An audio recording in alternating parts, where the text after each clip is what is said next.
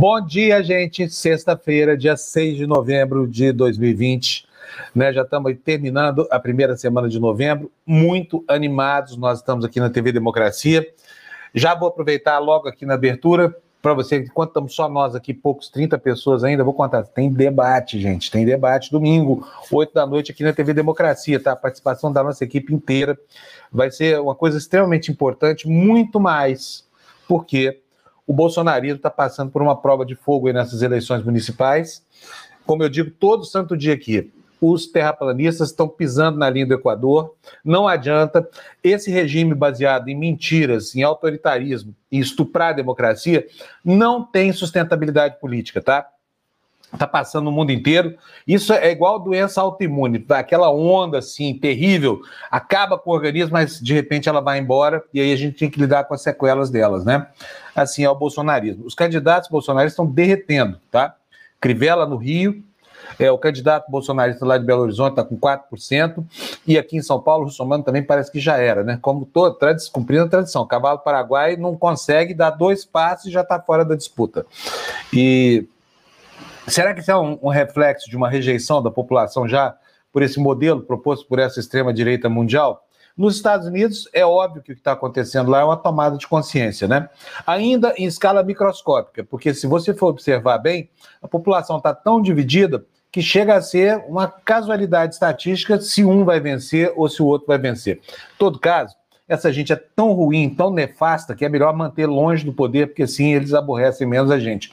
Mas não significa que fora do poder vão deixar de aborrecer, porque cristalizou-se aí no mundo é, essa nova moral, essa nova perspectiva da da, da política baseada é, em mentiras, em fake news, na criação de uma realidade que eles insistem em chamar de pós-verdade, que a gente aqui chama de mentira absoluta. Né?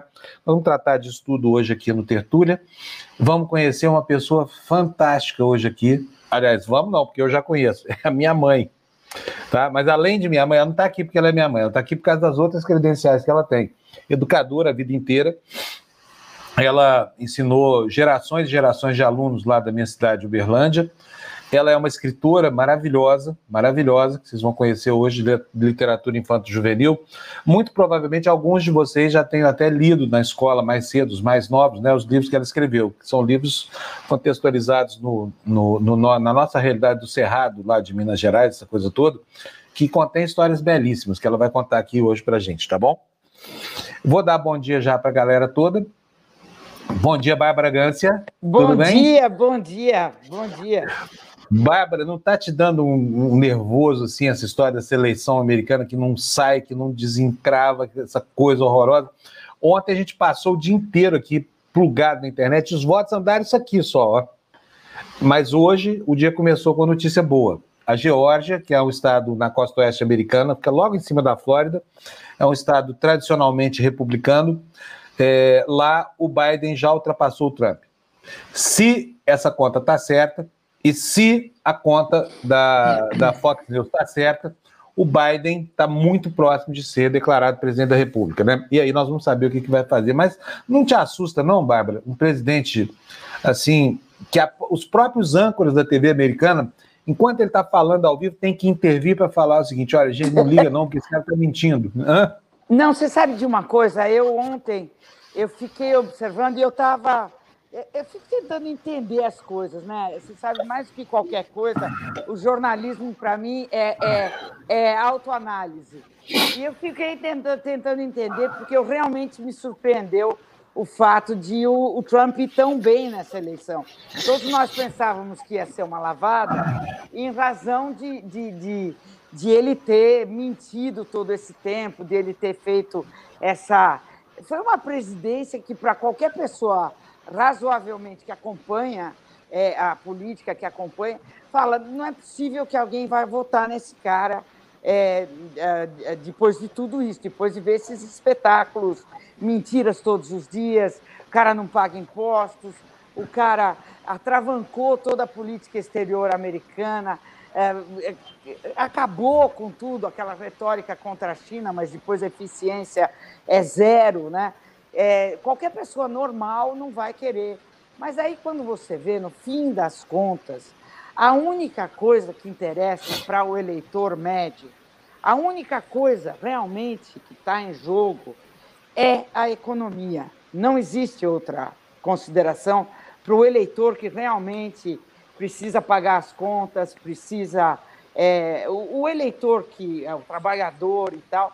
Tanto que o Partido Republicano, hoje em dia, não é mais o partido uh, conservador, o partido que defendia uh, os ricos, e o, não é mais o PSDB ou a Arena. É, hoje em dia, o Partido Republicano é o partido, é o PT, né? porque eles defendem a classe trabalhadora porque se você vê toda a política do Trump, a política fiscal do Trump, foi abrir as burras, ele fez realmente um governo demagógico, um governo populista, ele abriu, ah, ele está gastando o que ele não tinha, ele fez um governo como o Lula fez aqui, de não uh, poupar, de não uh, apertar os cofres, que seria o que o Partido Republicano teria que fazer, é segurar, é não gastar, é, fazer uma política conservadora. E ele não conservou nada. Ele fez uma política de tentar, antes da pandemia, ele estava é, justamente é, tentando, fazendo uma política eleitoreira de deixar a economia aberta para poder chegar nesse segundo mandato e se eleger. E então a gente vê que realmente o que ele estava ali almejando era a, a eleição. E, e, e, é a única consideração que todas.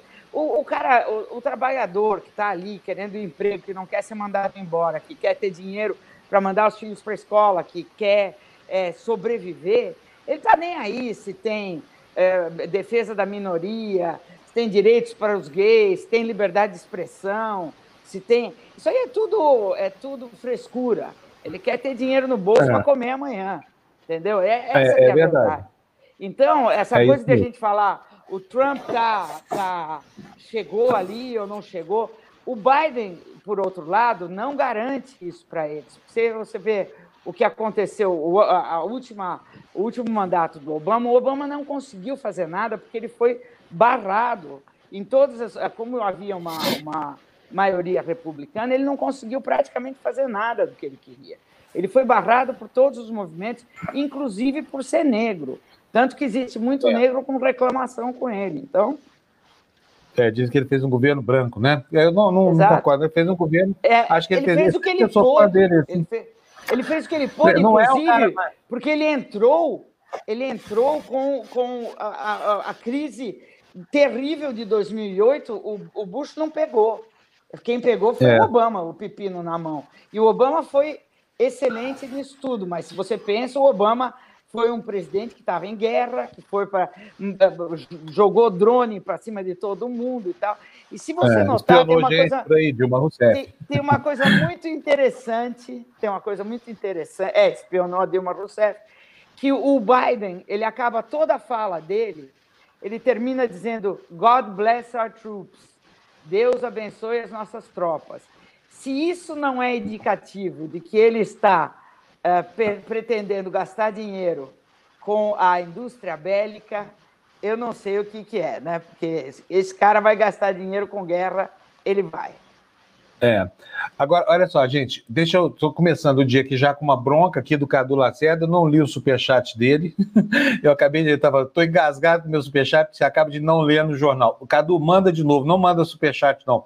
Manda mensagem normal aqui, porque eu leio com o maior prazer. Desculpa, de vez em quando acontece isso mesmo, merecemos a, a bronca, mas ele mesmo já diz: ó, me metendo de novo. A emenda das armas surgiu no século XVIII para defesa do Estado e do indivíduo na época do mosquetão, é verdade aquelas pingadas você carregava pela boca, assim, né? Botava a pólvora, botava a bucha, o chumbo pela boca.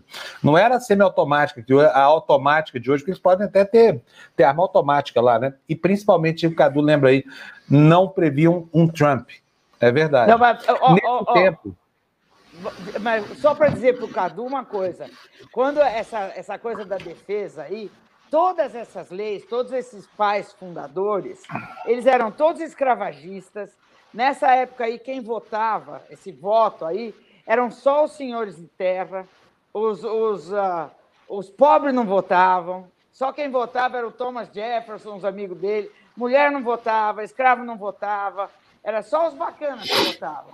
E só quem é. tinha. Era para defender as plantações deles lá. Então, quer dizer, era outro mundo mesmo, né? Era mosquetão e. Temos, é. Nós temos uma pessoa aqui que é parente de um dos pais fundadores, aqui, ó. Botar na tela aqui, ó.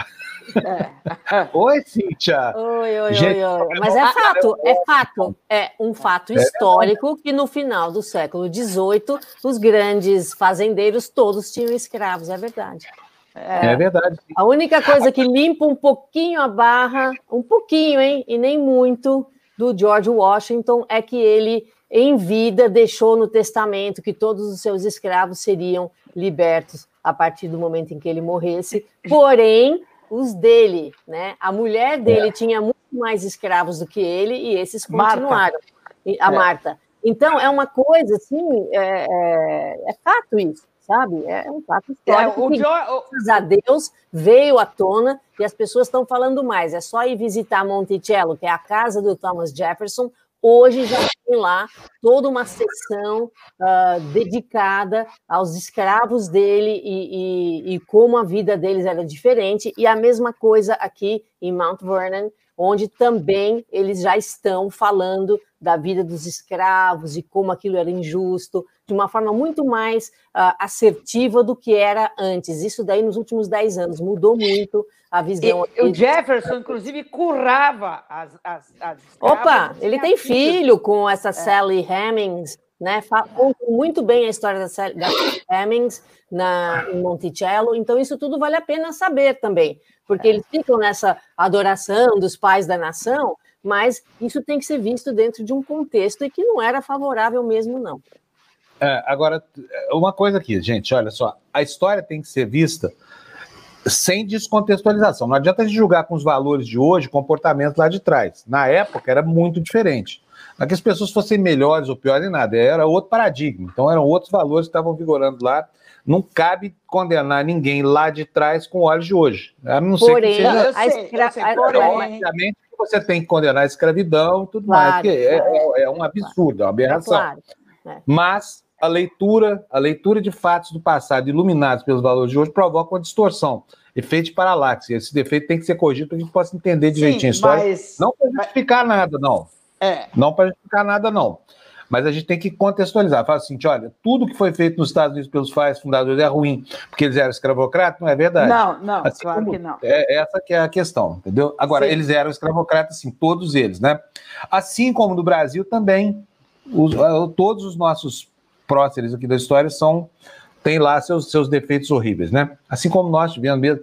Eu, por exemplo, me sinto um troglodita aqui. A, a, a minha, o meu paradigma cultural, ao tempo em que eu nasci, era muito diferente do de hoje. Houve uma transição de valores, assim, com relação a machismo, sexismo e outras coisas mais, a gente tem que se atualizar, né? E, e vamos e só é complementar isso, Fábio. E não é só, e não são só os países que tiveram escravos. Olha o que a Inglaterra fez no mundo, olha o que a França é. fez no mundo, né? Olha a o que a Espanha fez, a olha Bélgica. o que a Bélgica fez na África, o que a Espanha fez nas Américas. É. Então, não é só a história dos escravos, a história dos escravos é horrorosa. E muitas outras histórias são horrorosas. Olha o que é feito hoje ainda na África, o Sebastião Salgado que o diga, essas populações é. inteiras que são. Uh, e, e, daqui a pouco, é. daqui a pouco ainda vão falar assim: olha que aquela gente aí do, dos anos 60, 70, eles andavam de carro, olha que gentalha. É. É? Vocês podem ter certeza, isso que a Bárbara está falando, daqui a pouquinho nós vamos olhar para trás para algumas coisas que nós consideramos hoje normais, nem sabemos que elas são, são completamente absurdas, e continuamos fazendo aqui como se fosse. Daqui a 30 anos, nós vamos estar sendo julgados por comportamentos que a gente não sabe que eram comportamentos deficientes hoje. Pronto. ao nosso tempo, né? Exatamente. É normal, faz parte do processo de amadurecimento, do processo civilizatório. Agora, tem gente que não. Tem gente que acha que os comportamentos de hoje são remontar aquilo que eram há 100, 200 anos. Esse pessoal antiluminista aí, por exemplo, os bolsonaristas são isso. Então, essa gente. Essa gente que, se pudesse, restauraria a escravidão, com certeza. Né? Porque quando são racistas, eles são sexistas, eles preferem humilhar as mulheres, porque acham que as mulheres são mais frágeis do que os homens. O Bolsonaro, por exemplo, jornalista só bate em mulher. Por que será? Por que será que acontece isso? Constança Rezende, Patrícia Campos Melo, Vera Magalhães, Eliane Cantanhede, e vai por aí afora. Só bate em mulher. Por quê? Tem alguma explicação para isso? Você sabe de uma coisa? É, depois que acabou o gabinete do ódio, eu perdi cerca de 6, 7 mil uh, uh, seguidores no Twitter. 6, 7 mil seguidores. E desses, é, eu nunca mais tive ninguém me xingando é, terrivelmente. Quer dizer, são os seguidores do Gabinete do Ódio. São, eram 6 ou 7 mil pessoas. Que eram, né?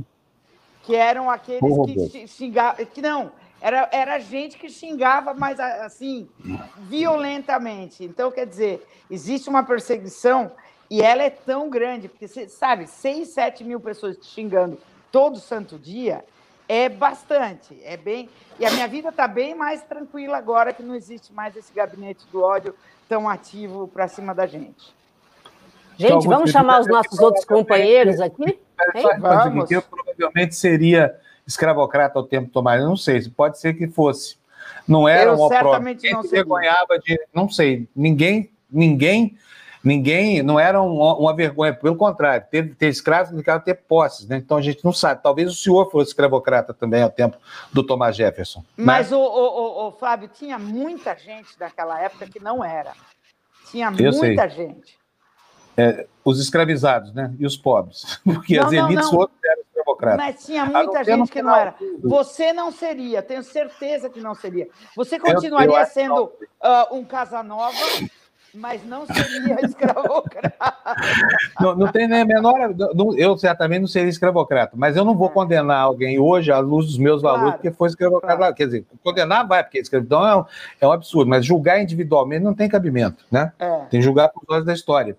Olha, agora, o, tem coisas que a gente faz hoje aqui, por exemplo, é, saiu uma notícia hoje no jornal de que a Dinamarca está abatendo 17 milhões de visões. É uma notícia que choca todo mundo, choca especialmente pessoas mais evoluídas do que nós, talvez porque daqui a 30 anos, o fato, por exemplo, de comer carne hoje seja algo deplorável. Nós todos que somos carnívoros, pode ser que daqui a pouquinho nós sejamos seres abjetos que contribuíram com o sofrimento dos animais, e está nos jornais hoje a, a história dos, dos 17 milhões de, de visões que a Dinamarca vai abater por causa do coronavírus. Milhões? Então isso afeta principalmente so... 17 milhões. Milhões. Isso afeta, Bom imagina que que a gente já transitado para além do carnetarianismo, sei lá como é que chama a palavra.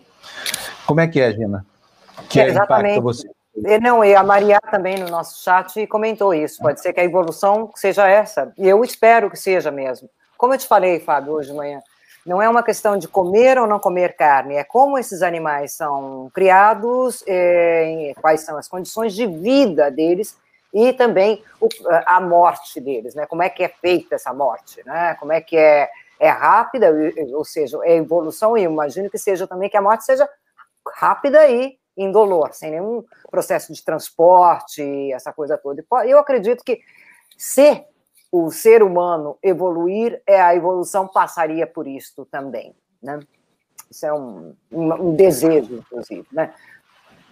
Vai lá. É, é isso aí. E é um Bom, bichinho tão bonitinho, gente. É. é. um bichinho. É lindo. É lindo. Deixa eu colocar na tela mais aqui, olha, o Tebni, a Mali e o Vitor. Bom, buenos dias, senhores. Oi, Mali. Mali, Mali a gente está falando assim. A Mali gatona. Ah, tá. tá Gente, tá, olha, tá fechado o micro. Eu, que, é Gente, estão... Deixa eu só fazer uma pergunta para Cíntia. Cíntia, quando é que os Estados Unidos vão invadir os Estados Unidos para poder é, é, é, garantir que as eleições aí sejam democráticas? Pois é, exatamente, né? É, é, foi, foi a palhaçada do, do século o que está acontecendo agora. Por né? muito menos, a Bolívia levou Pronto. um golpe. É, exatamente. Então, Pô. vamos aguardar. Ô, Olha, gente, por falar em Bolívia, vocês viram o que aconteceu lá essa madrugada? O, o, o comitê de campanha do Luiz Arce foi atacado com uma banana de dinamite. Alguém passou com um carro lá e jogou uma banana de dinamite. Isso aconteceu, era mais ou menos uma hora da manhã aqui, horário do Brasil. O Vitor estava dormindo, mas já acordou e foi cedo checar a informação. Vitor, bom dia. O que, que foi que aconteceu lá, hein? Bom dia, Fábio. Bom dia a todas e ao Tebni, papai. É, não, para falar que, na verdade, não foi só o atentado. O que aconteceu foi que está é, tá tendo uma greve de grupos opositores ao MAS, ao, ao partido do presidente Arce e do ex-presidente Evo Morales. E eles estavam passando na frente do, da sede política do MAS e atiraram sim uma banana de dinamite. A sorte é que as pessoas estavam dentro da casa, não estavam é, basicamente na frente, então não houve feridos. Mas a grande preocupação é que nenhuma autoridade da Bolívia, nenhuma autoridade de governo até agora se pronunciou. Então tem um silêncio institucional. Por quê? Porque se se pronunciam, eles vão ter que defender é, os antigrevistas. Então essa é a, é a, é a grande, como é que chama? Essas são as consequências do que foi um ataque que, na verdade, não foi uma bomba, não foi um, um atentado em si. Foi um, um, ato irresponsável de alguém que anda com dinamite, porque o, a Bolívia é um país mineiro e os sindicatos anti, mas anti-esquerda, estavam passando na frente da sede, fizeram uma marcha pela frente da sede e, e atacaram. Que horror, hein? E mas não se sabe quem foi ainda, né? Não tem ainda, não tem, não tem indicação de quem seja o autor desses atentados, né, Vitor? Não é, teve é, nem a condenação, não teve ainda nem a condenação desses ataques por parte do governo boliviano. É, é um silêncio estrutural, algo intrínseco. E para dar uma péssima notícia para a Gina, Gina, um surto de gripe aviária na Holanda vai sacrificar 215 mil galinhas. É. Até agora. Só aí, não é milhões, não é milhões. 215 mil galinhas é até pouco, né? São mas milhões é um... e milhões de galinhas todos mas, os dias mas, abatidos. Mas é um surto por causa de uma doença causada pela, pelo tipo de tratamento e pelo tipo de criação, que é exatamente o que a Gina defende, algo mais humanitário. Olha, gente, eu vou contar uma historinha aqui para vocês. É, aconteceu na, ao meu tempo, hein? a gente fala, fala esse negócio de paradigma, dessa coisa toda, quando o que, o que hoje é um pavor parecia ser normal, a gente até gostava. O, o, a campanha contra o cigarro, por exemplo, eu fui fumante durante 36 anos. Eu comecei a fumar muito cedo, com 16 anos de idade já, já era fumante, virei um fumante inveterado. E, e quando eu passei a viajar de avião profissionalmente, ainda se podia fumar em qualquer lugar do avião. E aí, quando, quando houve o, começo da campanha, foi quando o, o Zé Serra era ministro, se eu não me engano, já é isso, não, acho que o Zé Serra veio depois. Mas, enfim, começou a campanha pelos anos 1988, 89, é, quando se proibiu o fumo na primeira, nas primeiras 13 fileiras do avião, nas 13 fileiras que ficavam à frente do avião. Eu achei aquilo um absurdo, sabe? Como assim? Estão ferindo de morte o meu direito só porque eu tenho aqui direito de fumar, o cigarro é venda livre, essa coisa toda. Depois proibiram o cigarro no avião inteiro. Eu fiquei possesso com aquela coisa, como se fosse normal. Hoje, se eu olho para trás, eu falo assim: meu Deus do céu, como é que eu pude fumar dentro de avião? Né? Que coisa mais absurda. Hoje você vai acender um cigarro no avião, eu sou piloto de avião, eu sei eu jamais acenderia um isqueiro dentro de um avião. Isso é um, é um risco absurdo de colocar, jogar tudo para o ar, explodir. Aconteceu aquele Boeing comandante, comandado pelo comandante Gilberto da Bayer, que caiu em Orly, por causa de um cigarro depositado na lixeira do banheiro da, da, da, da, do, da do banheiro traseiro do avião. Vocês lembram disso? Morreu um monte de gente é, importante nesse, nesse acidente horroroso. E, e, o cigarro acabou, obviamente, proibido. Então, quando a gente olha para trás, hoje fala que absurdo fumar dentro de avião. Não é não? Mas quem é que fumava aqui nesse tempo? Eu fumava, eu ia fumava. atrás e ficava conversando a noite inteira, bebendo e fumando. Fazia eu uma, também. Eu uma também. chacrinha ali atrás do avião. Conhece essa palavra? Então. Chacrinha? Igualzinha. E, aliás, uma vez é, eu estava com a Air France, a Air France é, deu o overbook e aí não tinha direito, ou seja, meu marido foi lá e falou, aí eles me colocaram na primeira, na first das coisas. E eles tinham um bar lá, né? É, na, ali, né? Um American bar lá, e aí eu fiquei a noite toda lá e champanhe aqui, champanhe lá, champanhe aqui. Eu, eu cheguei em Paris, eu estava. Bom, pessoal, vou falar, hein? Tem mais, tem mais um superchat. Isso. Exato. Um superchat que eu estou vendo no meu Opa. celular. Olha aí. Do Cadu mesmo. Não podemos falhar com o Cadu hoje, não, já falhamos uma vez. Cadu Lacerda manda cinco reais para dizer assim: ó, salvo engano, a emenda das armas surgiu após a invasão inglesa de 1812 e os Estados Unidos sequer tinham um exército oficial. E, Bárbara, boa parte eram robôs do, do, dos Sim, que te perseguiam. Sim, mas é, robôs ou não, me xingavam de puta para baixo. É, no mínimo, né? Pessoal, vou interromper vocês um pouquinho para falar o seguinte. Faz dois dias que eu não coloco uma lei no ar, porque a gente vira o assunto, volta, vira para lá, e o povo me cobrou na, no chat. Eu falei, ó, pode, pode reclamar com o com o Fábio, que é ele que não me deixa falar, entendeu? Tá então, bom, então vamos corrigir isso agora. Hoje eu vou dar a minha lei, que já está selecionada desde quarta-feira e não foi lida, tá bom? Então vamos é, lá, claro. É, é uma lei do Texas, gente, é em homenagem aos texanos que votaram no Trump, tá bom? É, em Galveston, no Texas, ilegal deixar o seu camelo correr solto pelas ruas. Não dá, né, gente? A gente não pode fazer nada. Esse povo vota no Trump. É, é a mesma coisa, entendeu? Aliás, eu vou ler aqui de novo o que eu li hoje no Despertador, a declaração do Anderson Cooper, um jornalista que eu gosto muito da CNN, depois de assistir a entrevista do Trump de ontem, que foi absolutamente absurda, tão absurda que os âncoras de diversos canais aí interromperam a transmissão do presidente para dizer que ele estava mentindo com todas as letras. Então, olha, o Anderson Cooper disse o seguinte: esse é o presidente dos Estados Unidos, a pessoa mais poderosa do mundo, e nós o vemos como uma tartaruga obesa virada de barriga para cima, agitando as patinhas no sol quente, se dando conta de que seu tempo já era e que ele simplesmente não aceitou isso ainda mas ele quer levar todo mundo para o abismo com ele, incluindo o país. Achei uma declaração muito boa. Muito é, bom. o Anderson, o Anderson tem uma particular raiva dele, né? Tem, ele tem. Tem uma raiva horrorosa. Tem, tem, tem um histórico. É, um histórico é. bom. Mas eu adorei a imagem da tartaruga obesa de barriguinha para cima, agitando as patinhas assim, fazendo um escândalo, que é meio isso mesmo. Eu, eu gosto mais da imagem que a Stormy Daniels faz do, do Trump que ela descreve o, o pênis dele como sendo uma, um cogumelo. Isso eu, eu adoro, quando ela falou que lá na descrição, porque ela tinha que dizer que ela tinha feito sexo com ele e, e ela tinha que provar. Aí ela falou que parecia um, um, um cogumelo pequeno. E isso eu fiquei fascinada. gente estou com medo de não poder falar, porque vai chegar não, a mais do, do Fábio.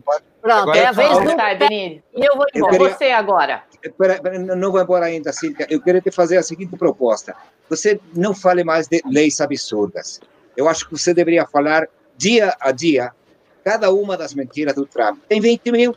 Então teríamos para 20 mil programas. É. 22 São mil. 20 22 mil. É, mentiras. 22 mil. Pois é. 22 é, mil. 22 mil? 316. A gente viu esse número hoje de manhã. Prova aqui, a gente prova, a gente fala aqui, a gente, porque aqui a gente não mente, a gente tem apreço pela verdade. Então a gente fala e prova, tá? Eu vou Maluf, provar para você. O Maluf deve estar, tem razão. Sentindo, deve estar se sentindo intimidado, Maluf. Mas não. o Bolsonaro não. O Bolsonaro está achando que é exemplo. É, Olha aí, ó.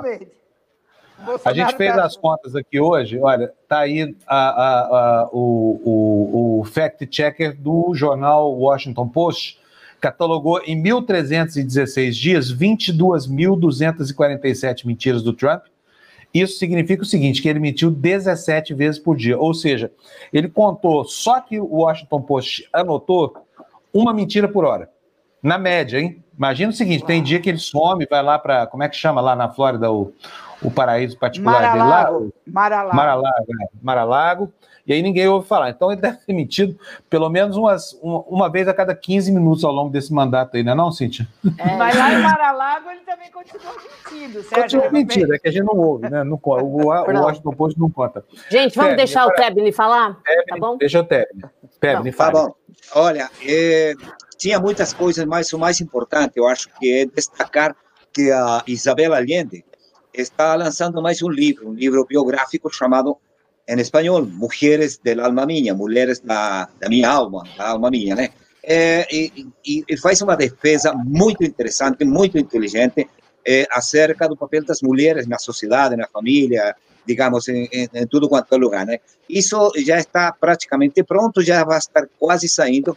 E eu queria, se eu falar o que eu vou falar, apesar que estou pedindo demissão, Ontem eu assisti um documentário longo pra caramba, dura 60 minutos, mas vale a pena, vale a pena, porque foi feito por um jornalista, um grande jornalista chileno chamado Roberto Luna. E eu pedi para o Fernando, ou aliás para a Andrea, colocar o nome do lugar onde ele está.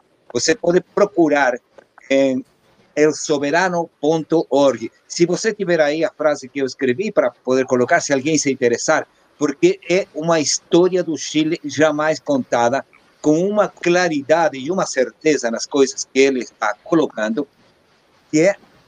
Peraí. Não, é, exatamente. Tá? Mas o, o, importante, o importante é que as pessoas que se interessarem, está evidentemente tudo em espanhol, por conhecer o que está acontecendo no Chile e seu passado desde mais ou menos a metade do século passado até hoje, está obrigado a, a ler, né? Eu escrevi aqui, não sei se vai dar para ver, elsoberano.org, documental, traço, dignidade. Só isso, tá? E eu vou ficar aqui porque eu tenho que falar muita coisa para dona Marta, a mãe do, do Fábio, porque eu conheço conheço ele na sua época de, de pré-jovem, era quase um adolescente quando a gente se conheceu, tá bom? Ô, ô Tebni, você sabe que certos segredos não prescrevem nunca, né? Não, não, não. Não tem prescrição, não. Negócio, é negócio que deram pro Zé Serra lá, não. Ah, falta três horas para prescrever. Então corre lá para denunciar. É, tá gente, vamos começar aqui nossa Vamos lá começar aqui. Fica aí, técnica. Dona Superchat. Tem um superchat interessantíssimo. Pera aí, Guilherme. Então, pera aí que superchat aqui tem prioridade, tá? Eu já perdi um hoje. É. a Patrícia Martins. Olha, a Patrícia, isso. Para quem não conhece, Temple Grandin é uma americana que ela ah, era autista e ela revolucionou a, alguns métodos de criação de animais, inclusive é, antes do abate do, dos bovinos e etc. É muito interessante o trabalho dela. Muitíssimo obrigada, Patrícia Martins Fernandes, por lembrar dessa grandíssima mulher que, é, que revolucionou realmente os métodos de criação e, e, e antes também do abate dos animais, gente. Obrigada. Beleza, tá dado o recado aí da Patrícia. Então vamos lá para o Guilherme agora. Tudo bem, Guilherme? Bem-vindo aqui para ao nosso ao nosso programa mais uma vez, né? Fábio, bom, obrigado pelo é convite. É... Gina, bom dia, bom dia a todas e a todos. Bom dia. Gente, você já conhece ele daqui, ele é professor de Relações Institucionais lá da Fundação Getúlio Vargas e, e é um baita estudioso, e a gente convidou ele aqui. Eu, aliás, ontem, Guilherme, quando eu pedi para a Maria e a Bruna te chamarem, eu estava pensando aqui que a gente já teria, essa altura do campeonato, o resultado, e a gente não tem ainda o resultado, mas as coisas estão caminhando bem, lá na Geórgia virou o placar, então eu acho muito difícil que o Biden não leve essa, essa eleição só com os votos da Geórgia. Vamos dizer que a eleição está ganha por ele, para considerar um quadro aqui que é o que parece mais, mais verossímil agora, com a ressalva de que tudo sempre pode mudar na eleição americana, né? Quero saber de você o seguinte: o que, que implica, que tipo de mudança implica uma vitória de Joe Biden sobre o Trump em relação à política externa brasileira? Fábio, esse vai ser um grande desafio para o Brasil daqui para frente, né? Porque o governo Bolsonaro, nos últimos dois anos, se fiou não no governo norte-americano, mas sim na figura pessoal do presidente Trump. Então, esse é um problema concreto com o qual a gente vai ter que lidar daqui para frente, porque a gente está vendo é, nesses movimentos da nossa política externa vários aspectos inéditos. E quando eu falo inéditos aqui, eu não estou necessariamente querendo dizer que são coisas boas, muito pelo contrário, às vezes esses aspectos são realmente problemáticos. Eu quero aqui chamar atenção, por exemplo, para o fato de que o presidente Bolsonaro é o primeiro presidente da história do Brasil a fazer campanha é, para presidentes estrangeiros, para presidentes e chefes de governo estrangeiros. Então, o Bolsonaro ele já fez campanha por Benjamin Netanyahu em Israel. Ele foi em Israel, aliás, há uma semana da eleição, em março do ano passado. O Bolsonaro fez campanha para o Maurício Macri na Argentina. É, o Bolsonaro tentou vincular sua imagem a é, candidatos a presidente no Uruguai, é, no Chile, e isso deu errado. Quer dizer, a, a estratégia do, do, presidente Bolsonaro ela vem, ela vem dando errado. Inclusive, o pessoal tem brincado nas redes sociais que o Bolsonaro seria uma espécie de Mick Jagger. Opa! Seria uma espécie de Mick Jagger da, da política internacional, na medida em que ele é, torce sempre para aquele candidato que perde. O caso do Trump é muito grave, porque é, a gente se lembra daquela, daquela imagem constrangedora do filho do presidente Eduardo Bolsonaro, presidente da Comissão de Relações Exteriores da Câmara, é, com um boné do Trump 2020 em novembro de 2018, ou seja, o Bolsonaro mal tinha ganhado, eles já foram para Washington, né, o filho e o assessor Felipe Martins, e o Eduardo Bolsonaro foi flagrado numa conversa com Jared Kushner, né, o genro do Trump, com aquele boné do Make America Great Again. Ou seja, é, tudo levou, nesses últimos dois anos, a se criar uma situação de completa animosidade entre o presidente brasileiro e o provável próximo presidente norte-americano. O que é péssimo para o Brasil, porque a gente sabe que, apesar de não serem decisivas, as relações pessoais boas entre presidentes do Brasil e dos Estados Unidos podem facilitar em muito o nosso acesso a Casa Branca, as relações com o Congresso americano, é, podem facilitar questões estratégicas importantes para nós. E a gente sabe que num quadro de assimetria tremendo como esse que a gente tem com relação aos Estados Unidos, o pior dos mundos é justamente ficar é, a, a, a revelia né, da, da, da, Casa Branca e dos interesses estratégicos americanos. E a gente viu isso, inclusive, né, acho que o Biden se incomodou tanto com essa torcida do Bolsonaro para o Trump, que ele mencionou, pela primeira vez na história dos debates americanos, mencionou nominalmente o Brasil de maneira pouquíssimo elogiosa no primeiro debate presidencial, criticando a nossa política ambiental. E no segundo debate presidencial, Biden chegou a dizer o seguinte: que as mudanças climáticas eram a maior ameaça existencial aos americanos e à humanidade. Ou seja, a questão ambiental certamente vai estar no centro das preocupações do Biden. O Brasil não, no sentido mais amplo, mas certamente essa condução da política ambiental ainda vai ser foco de muitas tensões entre o governo brasileiro e o governo americano, caso Biden de fato se eleja, e isso vai obrigar o governo brasileiro a fazer alguma adaptação na sua política externa. Então, quando você pergunta quais são os efeitos, é difícil mensurar o que, que vai efetivamente mudar, mas eu antecipo que o governo Bolsonaro, se tiver um mínimo, um mínimo de prudência nesse processo, vai tender a moderar o seu discurso, o que é claramente incompatível com aquela espuma ideológica que a gente vê diariamente nas redes sociais, estimulada pelo bolsolavismo, né, por esse movimento é, absolutamente fanático de extrema-direita que a gente vê, sobretudo nas redes sociais. Ô, ô Guilherme, bom dia, bom dia. É prazer falar com você.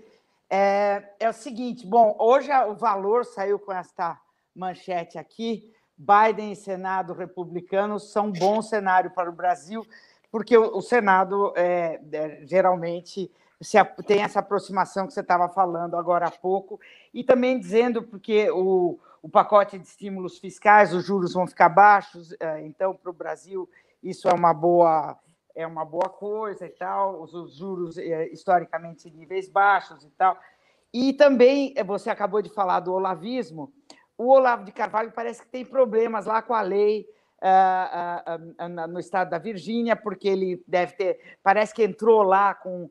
Eh, alegando falsamente que ele era jornalista, e, e, e, também parece que tem umas pessoas morando lá na casa dele que não são exatamente, não estão no país de forma legal. Então, tem um monte de coisa aí que pode rolar. Mas o que a gente viu uh, uh, nesses últimos dias foi o Bolsonaro dizer que. Primeiro, ele disse que não ia aceitar, que não ia conversar, como ele fez com, com o, o, o presidente argentino, que ele não quis uh, conversar com o presidente argentino logo depois que ele foi eleito, mas me parece que ele vai abaixar as calças com, com o Biden, vai uh, ligar, vai fazer tudo direitinho, né? E eu acho que o Ernesto Araújo, não sei o que você acha, mas eu acho que ele vai ficar um pouquinho mais humilde, não? Bárbara, tem, tem, tem, muita coisa acontecendo nas redes sociais, né? É engraçado você mencionar o Olavo, porque justamente ele que xinga todo dia jornalista, aliás, dos piores é, adjetivos possíveis, é, ele né, ir para os Estados Unidos fingindo ser jornalista é, no mínimo, irônico, né? Mas uhum. eu acho que a grande questão aqui é, é a seguinte: o Bolsonaro é, ele, ele governa de maneira covarde. Ele, ele usa as redes sociais como termômetro, ele, ele promete, não cumpre, ele joga, ele faz muitos balões de ensaio nas redes sociais, mas a gente percebe que o Bolsonaro vai pouco a pouco se adaptando ao sistema, vai pouco a pouco se moldando de acordo com os interesses mais profundos da política nacional, haja vista a própria aproximação dele com o Centrão. Então ele grita, grita, grita para as redes sociais, para sua claque é, é, mais, mais é, nervosa, mas ao mesmo tempo ele está lá fazendo todo tipo de negociata. Desde o começo do governo, na realidade, mas ficou mais claro com essa aproximação mais recente com o Centrão. Então, me parece correto pensar que o Bolsonaro vai se moderar. É, vai se moderar, obviamente ele não vai admitir isso. É, eu acho que ele próprio, pela torcida pelo Trump, se colocou numa situação muito difícil, pelo menos no curto prazo, porque além do ineditismo, Bárbara, de termos um presidente que faz campanha para outros é, ao redor do mundo, a gente tem um presidente que, neste momento, né, enfim, em novembro de 2020, questiona a legalidade das eleições da democracia mais longeva do mundo, com todos os problemas que ela tem, mas quer dizer, é no mínimo atípico a gente pensar que o governo brasileiro está oficialmente se posicionando contra os seus estados eleitorais, inclusive com a claque bolsonarista, que tem mandato né, na Câmara dos Deputados, por exemplo, é, falando em fraude abertamente nas redes sociais, fazendo alegações sem a menor base. E o mais curioso, né, saiu na imprensa, acho que dois dias atrás, que o governo Bolsonaro vai esperar toda a judicialização, a chicana jurídica né, montada pelo Trump nesse processo, para então reconhecer o vencedor das eleições é, presidenciais americanas. Ou seja, pode ser que a gente fique até numa situação absolutamente inédita na história do Brasil, de um governo brasileiro se recusar a reconhecer o vitorioso numa eleição americana. Então, tudo isso somado coloca o Bolsonaro realmente numa situação de grande fragilidade, e é claro que a moderação aqui vai ser a consequência mais natural. Mas tem um problema. Ernesto Araújo, que você mencionou, é, é um sujeito, um diplomata de, de, de segundo escalão, né, de, do baixo clero da diplomacia, que, que, só se alçou à posição de chanceler da República porque escreveu um artigo patético. E aqui eu, eu, eu falo, eu, eu carrego nas tintas porque é realmente chocante quando você lê um artigo publicado na revista do Itamaraty, dizendo que o Trump é a única salvação possível da civilização judaico-cristã ocidental e que ele vai ser o único responsável pela regeneração espiritual do Ocidente. Ou seja, quando um cara escreve isso e por isso é escolhido chanceler, eu só penso que numa, num, num cenário em que o Biden seja presidente, a saída para Ernesto Araújo é justamente a porta né, dos fundos do Itamaraty.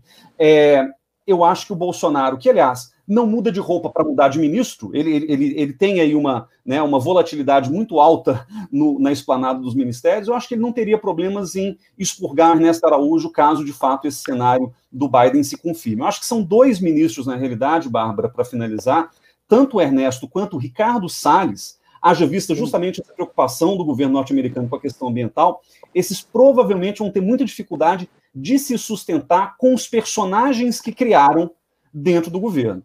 É, é claro que eles podem se moderar também, mas eu acho muito difícil porque a imagem deles, que não são políticos, né? O Bolsonaro ele, ele é o camaleão do baixo clero. Agora, os seus ministros, que não são políticos, vão ter muito mais dificuldade de mudar o registro e a retórica daqui para frente. Então, para o Bolsonaro, acho que até do ponto de vista dos custos políticos, é mais fácil trazer, vamos dizer, um diplomata mais chapa branca para assumir o Itamaraty, que seja alinhado, mas que não tenha essa espuma ideológica do Ernesto Araújo, e para o meio ambiente, talvez ele coloque mais um militar, né? Preocupado com a Exato. enfim. É. é, pois é, porque no fim das contas, esses dois nada mais são do que alter egos dele, né? Não são nada mais, nada menos que são bonequinhos que ele fala, faz assim e fazem exatamente o que ele quer essa altura do campeonato. Porque o Salles, é. hoje em dia, né? Mas Guilherme, eu tenho uma questão para além do Bolsonaro e do Brasil é, essa possível derrota do Trump, é, o que, que ela representa para esse populismo aí que a gente está vendo desses Erdogans da vida, é, essa gente que não tem apreço pela democracia?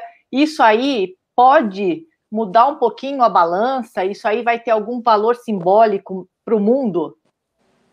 Olha, eu, eu como cidadão gostaria até que tivesse, mas aqui eu tenho dois dados é, não exatamente otimistas a respeito disso. É, o primeiro foi a pandemia, e, e, eu digo isso porque quando a pandemia estourou, fevereiro para março desse ano, parece que já faz uma década, né? Mas quando a pandemia estourou, é, muitos analistas se apressaram nos jornais, por exemplo, em dizer que o populismo estaria morto com a pandemia, porque uma, um claro quadro em que a ciência tem que prevalecer sobre as teorias conspiratórias forçaria populistas a moderarem o seu discurso e adotarem é, soluções mais em linha com a, a tecnicalidade que o momento exigiria. Não foi isso que aconteceu. Então, os populismos, inclusive, a julgar pela própria votação expressiva do Trump nos Estados Unidos e pela própria aprovação ascendente do Bolsonaro aqui no Brasil, a gente começa a perceber que o populismo ele valeu a pena na pandemia. Mesmo à custa de muitas e muitas e muitas vidas, o populismo ele se manteve como a retórica principal daqueles que a gente já sabia que eram governantes populistas, principalmente porque a gente sabe que eles estão muito menos preocupados com as vidas humanas e muito mais preocupados com a eleição que está chegando aí, né? no caso do Bolsonaro em 22, no caso do Trump agora, né, nessa eleição que aconteceu. Então, é, dito isso, dá aquela impressão e dá aquela vontade de cravar que a, a, derrota de Trump nos Estados Unidos levará a um colapso do populismo autoritário de extrema-direita ao redor do mundo, porque, afinal de contas, um argumento procede. O Trump é o, o, o farol que ilumina uhum. essa turma de, de extrema-direita. Né? O Trump é a referência, ele é o principal desses grandes líderes que têm assumido aí é, papéis absolutamente autoritários ao redor do mundo, inclusive do mundo democrático. Só que, por outro lado, e aqui eu quero chamar atenção para um fenômeno que, na minha opinião, ele, ele é muito decisivo para a gente entender o que está acontecendo, é, mesmo que o Trump saia, o trumpismo não morre. E, e, por trumpismo aqui, eu quero falar de algo que vai além do populismo e das características pessoais do presidente norte-americano. Existe um projeto de nação que ele representa, e esse projeto não vai morrer e não vai morrer tão cedo. E que projeto é esse? É, quando a gente pensa na política americana, a gente, em geral, pensa em termos de direita e esquerda, que não são iguais aos do Brasil, mas ainda assim a gente pensa numa polarização direita e esquerda, como, aliás, em grande parte das democracias do mundo, ou a gente pensa em termos de conservadores e liberais, né, conservatives e liberals, seria o equivalente de direita e esquerda na retórica, no jargão político de lá. O que eu tenho visto e o que eu tenho é, constatado dos resultados preliminares da eleição é que o que está em jogo hoje não são exatamente projetos ideológicos de nação é, separados entre direita e esquerda. O que a gente está vendo é um projeto secular. É, esse projeto secular ele é predominantemente progressista, cosmopolita e urbano, mas ele não é totalmente isso.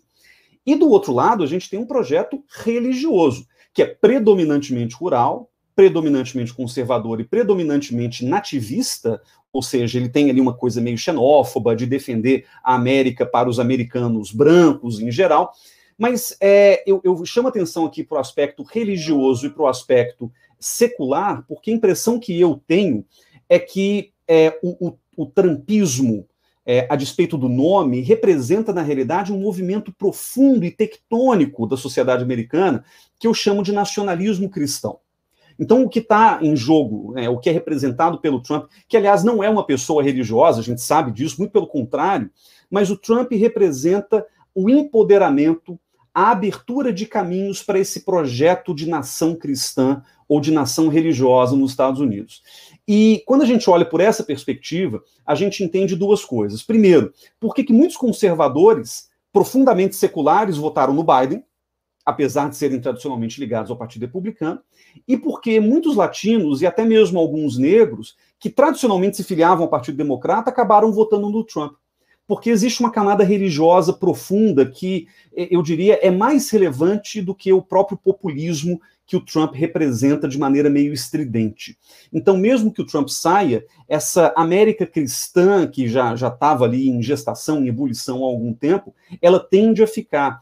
E o pior de tudo, ela não tem é, uma visão de democracia como a nossa, porque ela não percebe a democracia como um processo político secular, ela é, torna a democracia um, um, um dado é, da fé, né? ela condiciona a cidadania americana a, ao pertencimento à fé cristã, e em alguns lugares dos Estados Unidos, a gente já está vendo, inclusive nesses últimos dias, é, uma série de manifestantes armados saindo em defesa do presidente Trump e essas milícias armadas muitas vezes são milícias armadas cristãs. Então, é, notemos aqui que essas transformações elas não vão sumir com a vitória do Biden, e um dos desafios dele vai ser justamente é, administrar um país profundamente dividido e cada vez mais radicalizado em linhas religiosas. Eu acho que o mesmo vale para o Brasil, assim como para a Turquia, como você mencionou, para a Hungria, Mas o caso dos Estados Unidos me parece muito fortemente ligado a esse espírito nacionalista cristão que aflorou na, nos Estados Unidos a partir da vitória do Trump. É, Guilherme, eu estava perguntando, estava uh, comentando agora com, com os meus outros colegas aí, o fato de toda vez que o, o Biden acaba uma fala dele, ele fala uh, Deus abençoe as nossas tropas. Isso uh, tem alguma coisa a ver com Síria, porque o Trump saiu, tirou todo mundo, saiu da guerra, saiu, ele simplificou a coisa, mas a coisa não é tão simples assim. O Trump quer se retirar da OTAN, quer deixar. Dane-se a, a, a, importância dos Estados Unidos no mundo, ele se voltou muito para dentro, tipicamente nacionalista, ele só quer saber da fronteira para dentro, mas os Estados Unidos, o mundo precisa dos Estados Unidos, mesmo na medida que a China está avançando, e a China é bastante predatória, ela vai lá, é, pesca todo o peixe do Oceano Índico, é, quer todo toda a madeira do Brasil. Como é que, como é que a gente pode imaginar a perspectiva, é, digamos assim, da, da, da armamentista ou bélica dos Estados Unidos a partir desse novo governo? Bárbara, eu, eu também me, me, surpreendi com essa reiterada fala do Biden, né? Deus abençoe nossas tropas. Eu, eu até me consultei com pessoas que estão lá para ver se elas tinham alguma explicação razoável. E, assim, o ponto em comum que eu ouvi, eu não, eu não sei se é a, a, explicação real, né? Mas o ponto que eu ouvi é que o, o, o Biden ele está reforçando o seu compromisso com as Forças Armadas Americanas, justamente porque é um dos fatores de instabilidade nesse momento, que, claro, é, a gente não está falando de, de, nenhum país latino-americano em que há uma tradição de ingerência militar muito mais frequente, mas parece que ele está sinalizando ali para suas tropas que as Forças Armadas, como força de Estado, e não de governo, elas têm que ser leais à democracia americana e não a um projeto de governo, a não presidente da República. Né? Então, é, parece que já está ali um sinal de que, mesmo nos setores mais moderados da democracia americana, acredita-se na possibilidade real de uma tentativa de golpe. Né? E a gente viu o presidente Trump dizer isso de maneira eloquente, aberta e assustadora né, nesses últimos dias, ao negar o resultado da eleição e ao reiteradas vezes falar em fraude eleitoral, mesmo sem nenhuma base. Né? Ele já foi, inclusive, desmentido por autoridades de Estado da própria Geórgia, da Pensilvânia, de Nevada. Então, é muito assustador pensar que a gente tem um presidente nos Estados Unidos que não acredita no próprio sistema eleitoral americano e que vem tentar vencer, e na falta de uma outra expressão melhor, no tapetão. Né? Então, acho que o Joe Biden ele fala, ele fala muito para isso também, deixando as Forças Armadas como uma parte neutra nesse processo. É curioso porque né, os americanos sempre se gabaram né, de ter uma democracia absolutamente sólida. É, o pessoal tem brincado nas redes sociais que os americanos são muito mais rápidos em mudar, em escolher um novo governo na América Latina do que no seu próprio país. Então existe aí, né, é óbvio. É, República mas, assim, das Bananas, né? Somos é, nós. Né? Parece, mas parece que eles estão virando realmente uma, uma democracia é. com traços muito fortes de um autoritarismo latino-americano da década de 70, talvez, né? É. É, mas o ponto aqui, eu acho que o Biden, Bárbara, simplesmente vai resgatar uma certa normalidade da presença americana no mundo. Normalidade essa que, na, na nossa percepção, é absurda, né? São intervenções militares, bombardeios Sim. e etc., uma ingerência tremenda sobre o mundo. Mas esse é o papel que os Estados Unidos empenharam nos últimos 70 e poucos anos no mundo, né? Sobretudo no pós-Segunda Guerra Mundial. E o Trump ele representa uma exceção nesse quadro, e não a regra. É claro que o Biden não me parece se identificar com uma agenda muito militarista. A Hillary, por exemplo, ela tinha uma, uma abordagem muito mais é, assertiva com relação a isso do que o próprio Biden. Mas a julgar pelo fato de que o presidente Barack Obama, que quando foi eleito em 2008, todo mundo esperava que fosse um pombo, né? Nos Estados Unidos a gente usa essa categoria, né? o pombo e o falcão, é, para falar de política externa mais agressiva ou mais passiva. A gente achava que Obama seria um pombo e ele não foi. Na verdade, ele foi ele, neocon. ele foi um neoconservador é. em, muitas, em muitas abordagens, sobretudo no Oriente Médio. O que eu acho que vai mudar no Biden é, é menos a abordagem militar propriamente, mas sim a retórica, né? o tom da política externa. Ele certamente vai baixar o tom com relação à China, vai tentar aproximar da China de uma maneira mais cooperativa, ele vai mudar que... com relação a Israel. Acho que esses são os pontos, Acho né? que ele vai, ele vai ferrar mais a China e vai usar, sabe aquele carry a big stick lá que falava o, o Theodore Roosevelt, né? Que vai dar, vai é, usar mais a, a, retórica mais boazinha, mas vai Exatamente. dar mais porrada, eu acho. É, é possível, é possível. É. Que, que, é típico de democratas, aliás. Né? Os é democratas do poder eles são assim, né? Eles falam manso, mas eles estão ali sempre com um porrete é, é, preparado. Agora, é. eu, eu, acho que a gente também tem que pensar o seguinte: é, o Biden ele, ele ainda não foi testado em termos das suas ideias. Houve uma característica muito interessante nessa eleição que é, o Partido Democrata tentou esconder a todo custo a figura do Biden, né? Talvez porque o Biden seja associado historicamente a gafes, o Biden não é exatamente uma pessoa eloquente. Então, é, eu, eu acho que o que acontece é que muito pouco se discutiu nesse processo eleitoral, graças à pandemia, à estridência do Trump nos debates, etc é, sobre, por exemplo, questões políticas mais relevantes. Né? O Biden falou muito pouco de política externa no processo de campanha. Então a gente ainda não sabe exatamente quais são as suas ideias, mas eu concordo com você que, a julgar pelo retrospecto do Partido Democrata, a tendência é moderar o discurso, mas manter uma política de contenção, por exemplo, à expansão chinesa. Mas talvez acho que no Oriente Médio as coisas mudem um pouco mais, porque a relação do Trump com Israel, essa ninguém consegue reproduzir daqui para frente. Né? Essa aliança, essa adesão a Israel é uma coisa realmente muito atípica e muito fora é, daquele que é o padrão do, do próprio comportamento norte-americano com relação ao Oriente Médio. Sem dúvida. É, e é, é, essa, essa questão também eu não, não entendi muito bem, Guilherme, perdão.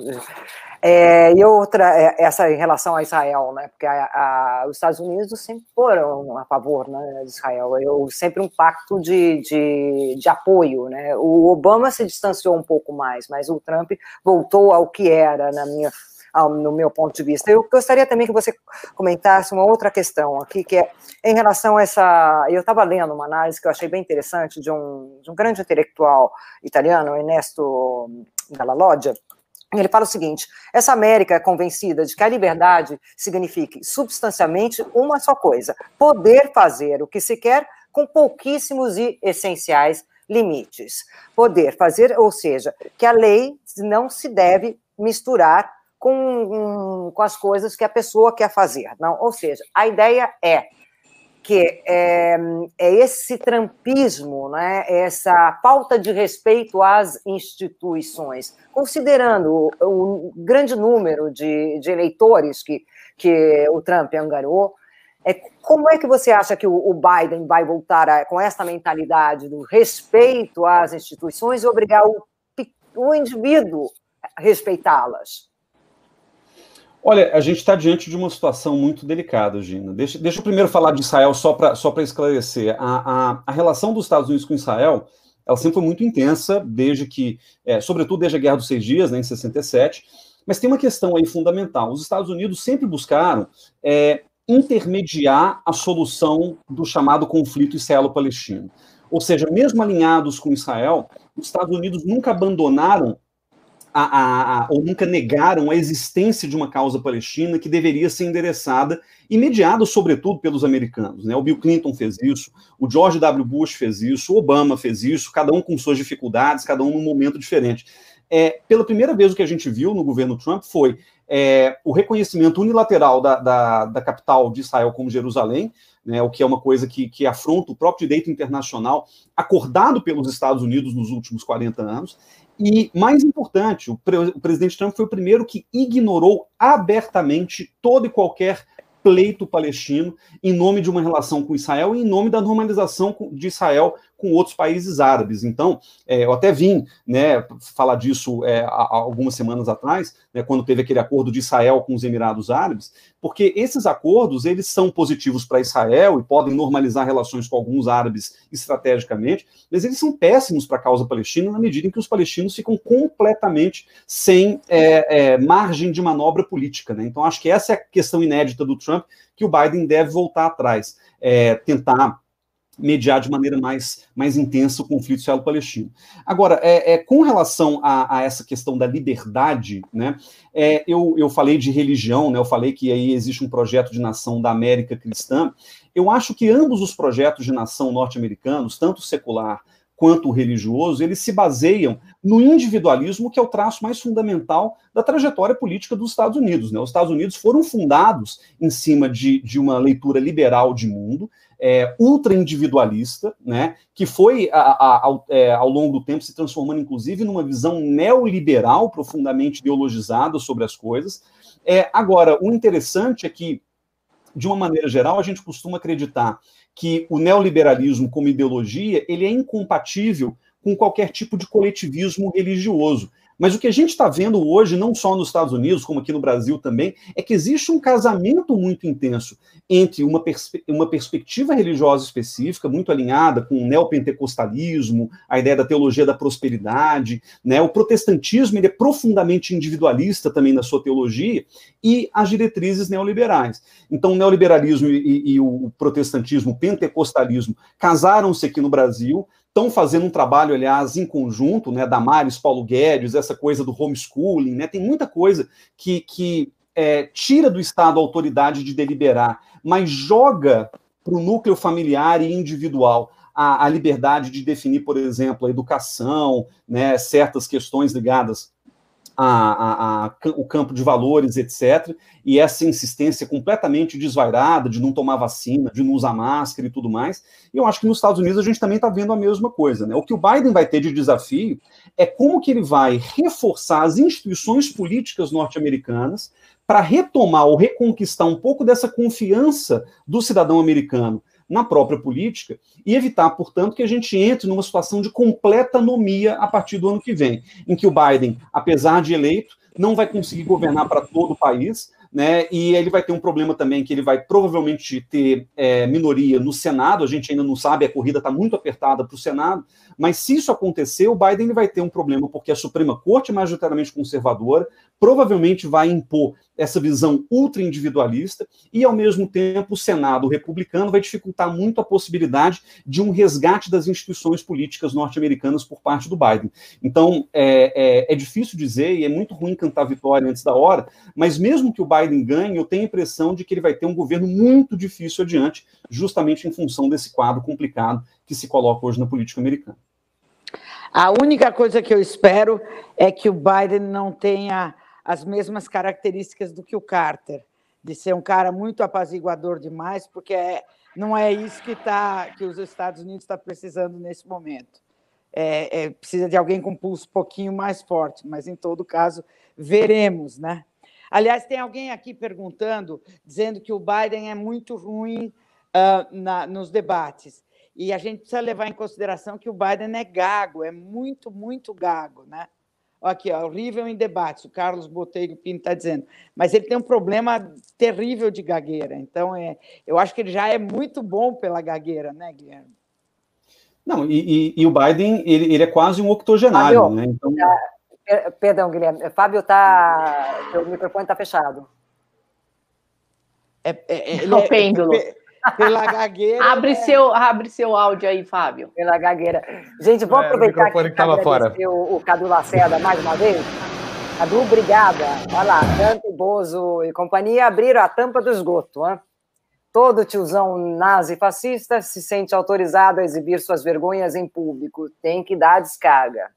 Cadu Lacerda. É, é, eu achei o, problema, que... o problema é esse, né? O, o guarda da esquina está empoderadíssimo nesse momento, para usar a analogia da Hannah Arendt, né? Então, é, mesmo que as lideranças se vão, é, esse, esse empoderamento individual, brutal, autoritário, ele vai ficar por muito tempo, infelizmente.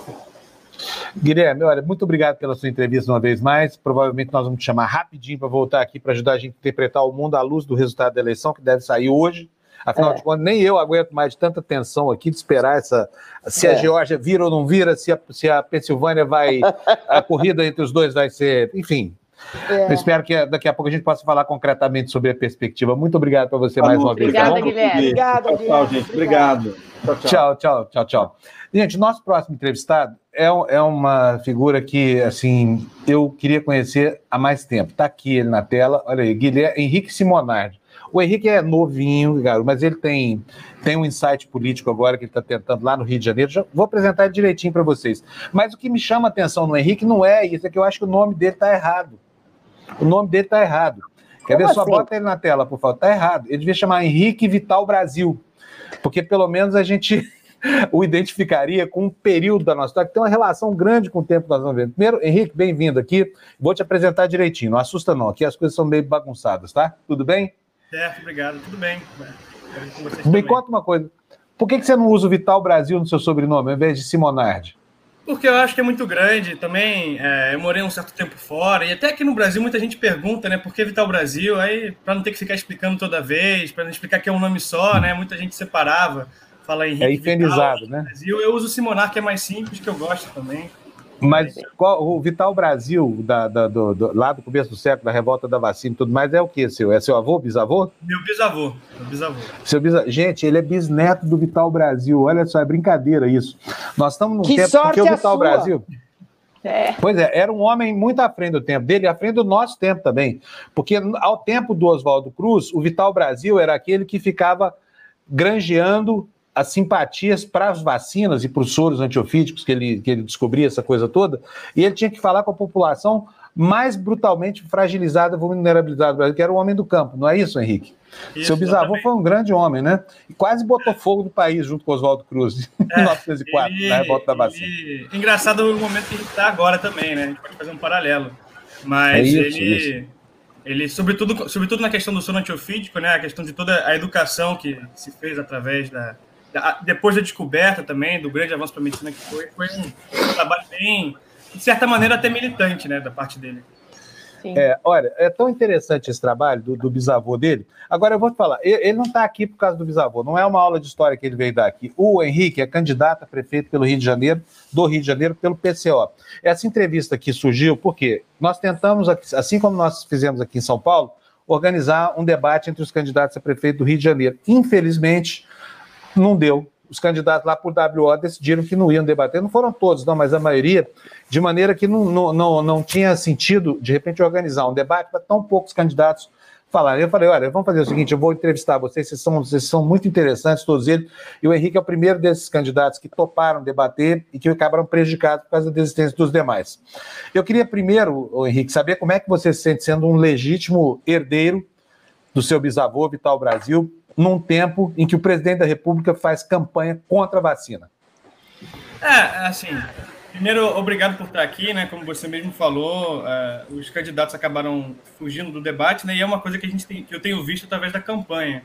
São pouquíssimos debates aí que os candidatos compareceram. Acho que eu participei de três ou quatro.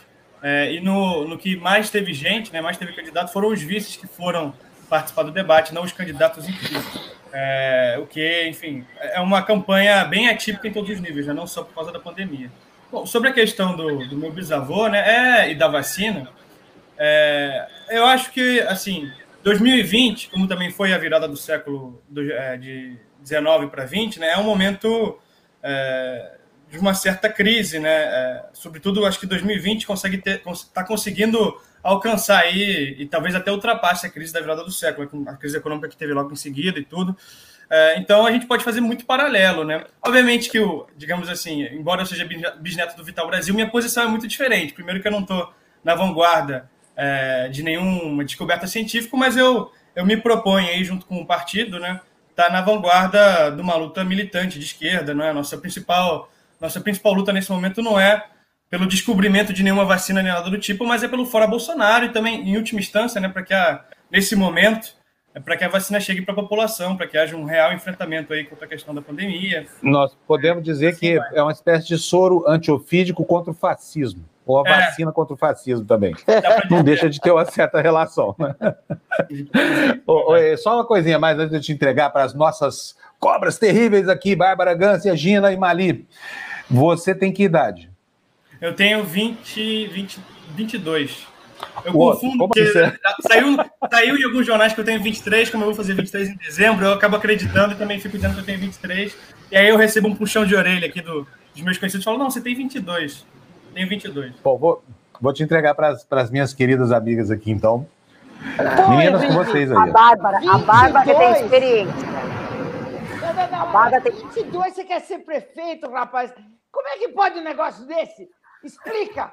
É, não é uma, não foi uma, digamos assim, uma uma aventura minha, né? Eu acordei um dia e decidi, putz, eu vou ser prefeito do Rio de Janeiro, tô aí com cheio de ambição, e não é nada disso, né? Na verdade, a minha ambição é mais uma ambição militante. É, foi uma decisão do partido, né? Da direção do partido. Eu tô no PCO a, a, vai fazer vai fazer quase três anos daqui a pouco, e embora seja recente né, no partido, até porque eu sou novo, é, o partido aqui no Rio de Janeiro começou a se desenvolver logo depois do golpe, né? Então eu entrei bem no início da construção aqui. E o partido decidiu lançar candidatos em mais de 80 cidades, em mais de 20 capitais, né? por mais que em algumas capitais a candidatura tenha sido indeferida, com recurso, como é o caso aqui do Rio de Janeiro, a gente está aí, teve essa proposta ambiciosa para as eleições, é, e aqui no Rio de Janeiro acabou sendo decidido coletivamente a minha candidatura. Né? Eu nunca tive nenhuma é, aspiração pessoal para isso, mas como eu sou uma pessoa que está à frente do trabalho aqui, que me dedico bastante, é, e as Você candidaturas do partido são candidaturas militantes, ou seja, do pessoal que está à frente do trabalho e não pessoas que desejam meio que usar a sigla do partido para se, se, digamos assim, se propulsar na política, que é o que acontece com muitos partidos, né? Você vê pessoas completamente diferentes dentro do partido e o partido acaba virando só uma sigla vazia, porque as pessoas defendem coisas diferentes, têm propostas diferentes. Dentro do próprio partido é, é uma é um puxão de tapete, né? No PCO não tem isso. É uma, foi uma decisão coletiva. Teve, teve um congresso, Agora, teve uma convenção eleitoral e tudo mais. Você, você deve ser um sujeito muito talentoso. Os caras eh, decidiram, um monte de gente decidir que um sujeito de 22 anos. Explica o, qual o motivo. Você mesmo, quero saber o que, que você acha. É, não, eu, não, eu não atribuiria isso às minhas conquistas pessoais. É, eu acho que é, aquela, é uma questão de, de dedicação mesmo ao partido. E não que eu seja o, o único que se dedica ao partido aqui no Rio de Janeiro, tem várias pessoas. Mas é, acho que para até explicar melhor, se a gente for ver, eu falei que o partido é recente aqui no Rio, né? A maioria das pessoas aqui no partido é uma, faz parte de uma juventude, que é o pessoal que, digamos assim, depois do golpe, se, se empenhou mais na política, né? E se. Você diz o golpe, de, o golpe da Dilma. É, do golpe da Dilma. Que se jogou de cabeça, começou a, a sair às ruas, né? O PSOL é um partido que vai muito às ruas, né? O pessoal conhece a gente pelo nosso jornal, pelos nossos materiais, né, pelo adesivo que a gente tirou pelo Fora Bolsonaro. Então a juventude começou a pegar esse material e as ruas, começar a ir porta em porta. E eu tive à frente nesse trabalho com alguns companheiros meus aqui no Rio de Janeiro, acho que todos estão saindo a vereadores, né, o Luan, o Vinícius, e a gente, digamos assim, pegou esse, essa, essa tarefa que o partido deu para a gente, que é organizar a luta contra o golpe aqui no Rio de Janeiro. Então, está mais atribuído a isso do que qualquer outra é, conquista ou, ou, ou característica pessoal que eu possa ter. E o que se você, você é alguma eleito... coisa da Daphne Ashton? Perdão. Desculpa, Bárbara. Você é filho da Dash, da, da, da, da Sou, Daphne? É engraçado porque ah. depois, da, depois do, do, golpe, meio que a família toda entrou na política, né? É, não no sentido fisiológico, mas no sentido de militar mesmo. Quem entrou primeiro, por incrível que pareça, foi meu irmão mais novo, que me puxou para o partido, e aí depois minha mãe começou a, a, a, a participar mais também, entrou no 247, por assim vai. Cada um foi seguindo um caminho. Muito e, legal. Quer dizer, qual é, é a tua proposta? Você, quando virar prefeito, você vai fazer o quê? Bom, a gente tem várias propostas, né? É, muitos, jornais, muitos jornais têm, têm, apresentado que o, partido, é, não erroneamente, né, pelo contrário, que o partido ele tem uma proposta nacional.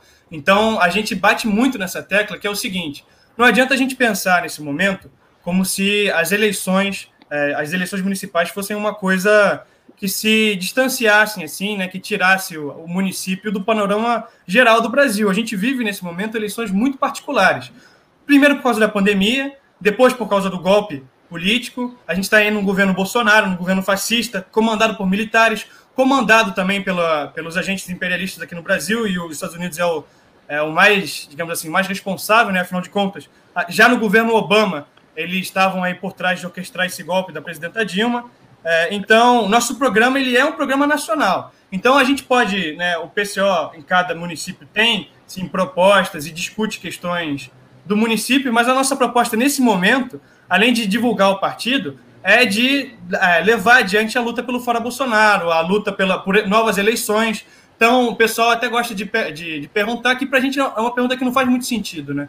Qual que vai ser a primeira ação do PCO se o PCO vencer as eleições? Bom, se o PCO vencer as eleições, né? Isso vai significar um grande avanço, né? uma grande organização dos trabalhadores na luta né, contra o golpe, na mobilização, até porque, com todas as dificuldades, vejam bem, se essas eleições dos Estados Unidos, que a gente está vendo aí a dificuldade que é, a fraude que está tendo, né? Você tem aí contestação dos dois lados, você tem coisas muito estranhas dos dois lados. Já está assim, no Brasil, ainda mais do governo Bolsonaro, é uma coisa completamente maluca, né? É, tem, por exemplo, a minha candidatura aqui no Rio de Janeiro, ela foi indeferida por uma razão completamente arbitrária que não serviu para outros lugares. E depois a gente pode até entrar nesse mérito.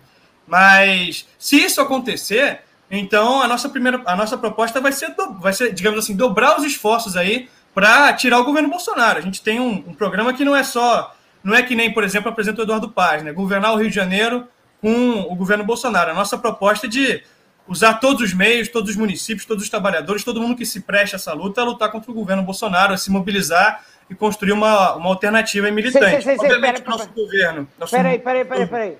Peraí. Pode falar. Mas e o, buraco na, na rua, o esgoto? É, a milícia. É, exato, a milícia, o transporte público, a saúde, é, a luz. É, é, é, lutar contra o governo Bolsonaro eu acho ótimo. Mas tem problemas prementes o Rio de Janeiro, né? Você vai pegar um rojão. Claro, claro, não, com certeza. Mas agora, a gente tem uma proposta administrativa, né, que é juntar é, os trabalhadores em comitês de bairro, em comitês, é, em, em, comitês do município, botar a gestão, né, certas gestões, na mão dos trabalhadores. Então, por exemplo, fazer é, estatizar a economia, fazer botar os sindicatos à frente dessa gestão. Só que é um programa de muita, é, muito minucioso que é, é até um pouco é, estranho né, que isso seja debatido nesse momento, porque, por exemplo, a gente pode aqui ficar debatendo horas sobre que ruas tem buracos, que ruas que não tem, só que se eu fosse me propor, né, se o PCO se propôs a fazer uma, uma campanha política nessas eleições que se limitasse a isso e que focasse, na verdade, em primeiro nisso, é como você dizer o seguinte, ó, tá vendo todo esse cenário, essa floresta pegando fogo aqui? Bom, a minha, a minha primeira preocupação vai ser tirar essa pedrinha daqui e todo o foco da minha campanha vai ser tirar essa pedrinha aqui, porque pode ser que alguém tropece. Isso é uma questão é, que, obviamente, se o pessoal fosse eleito, não tem como você não ver isso, mas não deve ser o foco da campanha principal nesse momento. Seria uma coisa meio distante. Mas vejam bem, é, no, é, é, meio. É estranho até, mas é assim que se faz, é assim que se faz política no Brasil, né? Você vê que os candidatos é, que se apresentam não defendem plano de governo, normalmente a campanha é toda feita em cima da pessoa, né? Por exemplo, fulaninho nasceu, não fulaninho nasceu não sei aonde, é, é, religioso, não é religioso, e o debate de em que situação está o Brasil, no plano de vista geral, em que situação está o município do Rio de Janeiro, no plano de vista mais geral, fica totalmente por fora, meio que uma é, uma, é um contrassenso até da política, né? Henrique, é, PCO, Partido da Causa Operária. Bárbara, dá a impressão que a gente está vendo aqui na Itália, né? Nos... Exato, é, é, é o partido é, italiano, né? É. Agora, não é essa a questão, não. É, você acabou de falar o seguinte: é assim que se faz a política no Brasil. Né? Ah, mas você não acha também que a política é uma questão também conciliatória? Isso daí é no mundo inteiro, ou seja, você entra, governa, você tem que mediar, aceitar coisas que muitas vezes não, não descem na tua garganta. Qual a experiência que você está tendo até agora ou já teve nesse campo? de aceitação, é. de mediação e de engolir seco coisas que não te vão? É uma ótima pergunta, porque o PCO, nesse sentido, é um partido que é completamente diferente pelo fato de ser um partido revolucionário. Então, a gente não se propõe a isso. Né? A gente não se propõe aqui a chegar e fazer um governo de, de conciliação, como, por exemplo, fez o PT é, em 2002. Muitos partidos de esquerda estão estão achando que a gente ainda está nessa época de 2002 em que a gente pode se propor a fazer um governo de conciliação com a burguesia. Mas o próprio fato de ter acontecido o golpe em 2016 mostra que essa era, né, essa época já acabou. A gente está numa época em que a burguesia não, não dá nenhuma concessão. Né? Se fazendo até um paralelo aí com, a, com as eleições nos Estados Unidos, né, a gente viu que o, o candidato mais. É, que tinha melhor chance do Partido Democrata era o Bernie, né? E o Bernie foi completamente boicotado pelo próprio partido e botaram lá o Biden, que é um sujeito extremamente à direita, né? É, e um cara é, que está aí para não fazer nenhuma concessão, só ter um mínimo verniz é, progressista em relação ao Trump, que não tem nenhum verniz progressista. Mas o Biden, em alguns aspectos, é até mais perigoso. Aqui no Brasil, é, o partido ele, ele se, se destacou por ter uma política que é, é, é, assim, é zero concessões com a direita, né? A gente, se, a gente ataca muitas das, das alianças que, alguma, que a esquerda tenta, tenta fazer com a direita, né, como a questão da frente ampla nesse momento. A gente foi intransigente na questão da prisão do Lula, é, a gente foi intransigente na luta contra o golpe, muita gente falou que você precisava dar, é, conciliar com a direita, né? E a gente viu, foi vendo que essa conciliação nada mais, é, nada menos foi do que uma vitória total da direita em todos os frontes. Por exemplo, na questão é, da, da Dilma, falaram que não ia passar no Congresso, não ia passar no Senado, que se fosse jogado o jogo democrático, o impeachment não ia passar, o STF iria barrar, não aconteceu nada disso. E na questão do Lula foi ainda pior. Por quê? No, o Lula, é, disseram né, para ele, e houve aí todo um, um, movimento de bastidores, que disse que se o Lula se entregasse, ou seja, ele não entrasse em confronto direto, ele não botasse a população na rua, a situação dele ia ser menor, ele passaria. Eu lembro até hoje, eu estava lá em São Bernardo, o pessoal falou: não, o Lula não vai ficar mais de 10 dias na cadeia. E ele ficou mais de um ano. Então, a gente está num momento em que é uma. É uma, uma uma queda de braço, se você ceder o mínimo terreno, você vai. As consequências aí são muitas vezes irreversíveis, né? Então, por isso que a gente fala, né? O PSOL está tá na, tá nas eleições para mobilizar a população, para propagandear, né? É o trabalho de todo o Partido Revolucionário, fazer uma propaganda revolucionária, defender um programa e martelando, martelando, martelando, organizando aqui, organizando ali, para que a, o cenário vai evoluindo favorável à esquerda. E não para fazer um governo de concessões, porque, em última instância, vai ser um retrocesso que a gente não vai. É, é, nesse momento, qualquer terreno cedido é, é muito perigoso.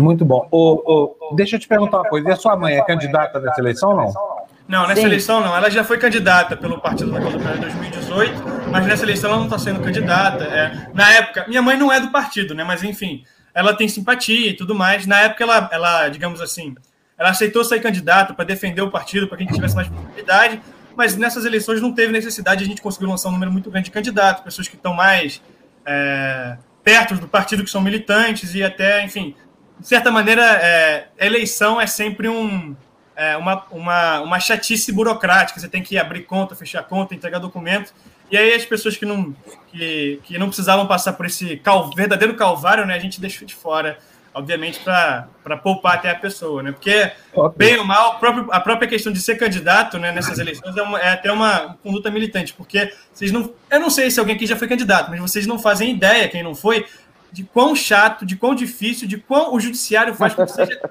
extremamente complicado você conseguir manter uma candidatura. Então você É isso que eu queria ter te perguntado.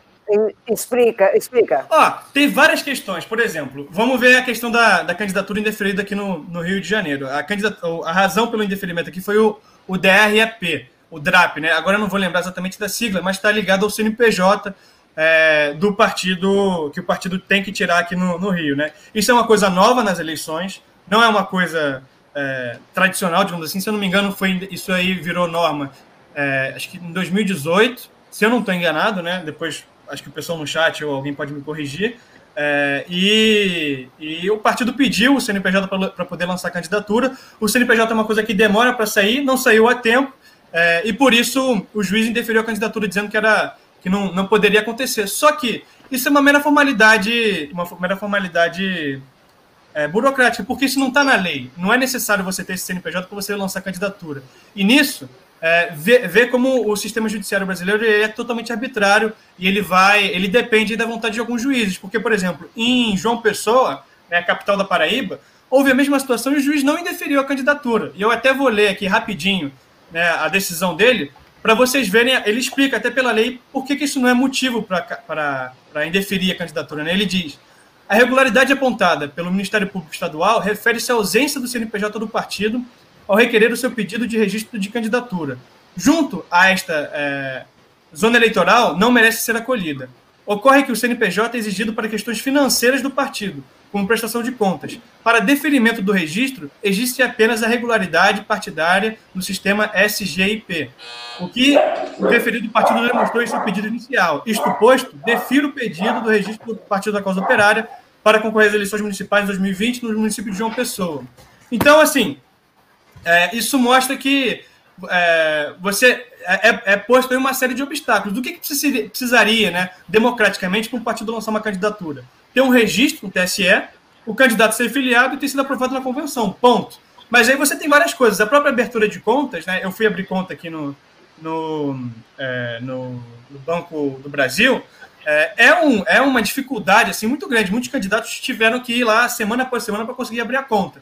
Eles pedem um monte de documento que não está é, no hack, né, no, no, documento que, de abertura de conta eleitoral, é, muda de banco em banco. Eu fui primeiro na Caixa, falando que tinha baixado um decreto que não podia mais abrir conta na Caixa, mas a, a, o, o hack tinha acabado de ser emitido e ele estava dizendo que podia abrir na Caixa. É, o Banco do Brasil pediu é, comprovante de residência que não pedia na, na, no documento, né, porque o CNPJ do candidato já tem sua comprovação de residência, é um documento oficial, e por assim vai. Então, e é engraçado que cada banco, cada agência, cada município pediu uma coisa diferente, é uma coisa de ficar louco, assim. Ainda mais no PCO, que os candidatos, muitas vezes, são as pessoas que estão assessorando a campanha, né? Então, por exemplo, eu não tenho, tenho o, o, a Secretaria Jurídica do partido para, digamos assim, ver os problemas jurídicos, porque eu não sou advogado, mas eu não tenho ali um escritório de advogado disponível para minha, só para minha candidatura. Né? A gente está fazendo tudo. Eu respondo as mensagens dos jornalistas, tento, na medida do possível, né? É, tento de marco os, os, meus compromissos. Então é uma coisa assim que é, é, é proposital para que uma candidatura de um partido de esquerda, um partido pequeno, uma candidatura operária não consiga passar através disso tudo. Né? A gente só consegue porque o, o partido tem bastante tempo de experiência, está crescendo cada vez mais o número de militantes, mas ano após ano, né, o TSE vai botando coisas minuciosas ali que, uma simples formalidade pode é, acabar com a, candidatura de um município inteiro, né? Uma coisa completamente quase ditatorial, né? As eleições no Brasil, de certa forma, são muito ditatoriais. Bom, olha, gostei muito da entrevista com você. Espero que você tenha sorte. Gostei também de, do fato de você não ficar aqui repetindo aquele bordão horroroso assim de ah, não, estamos aí para vencer, não sei o que mais.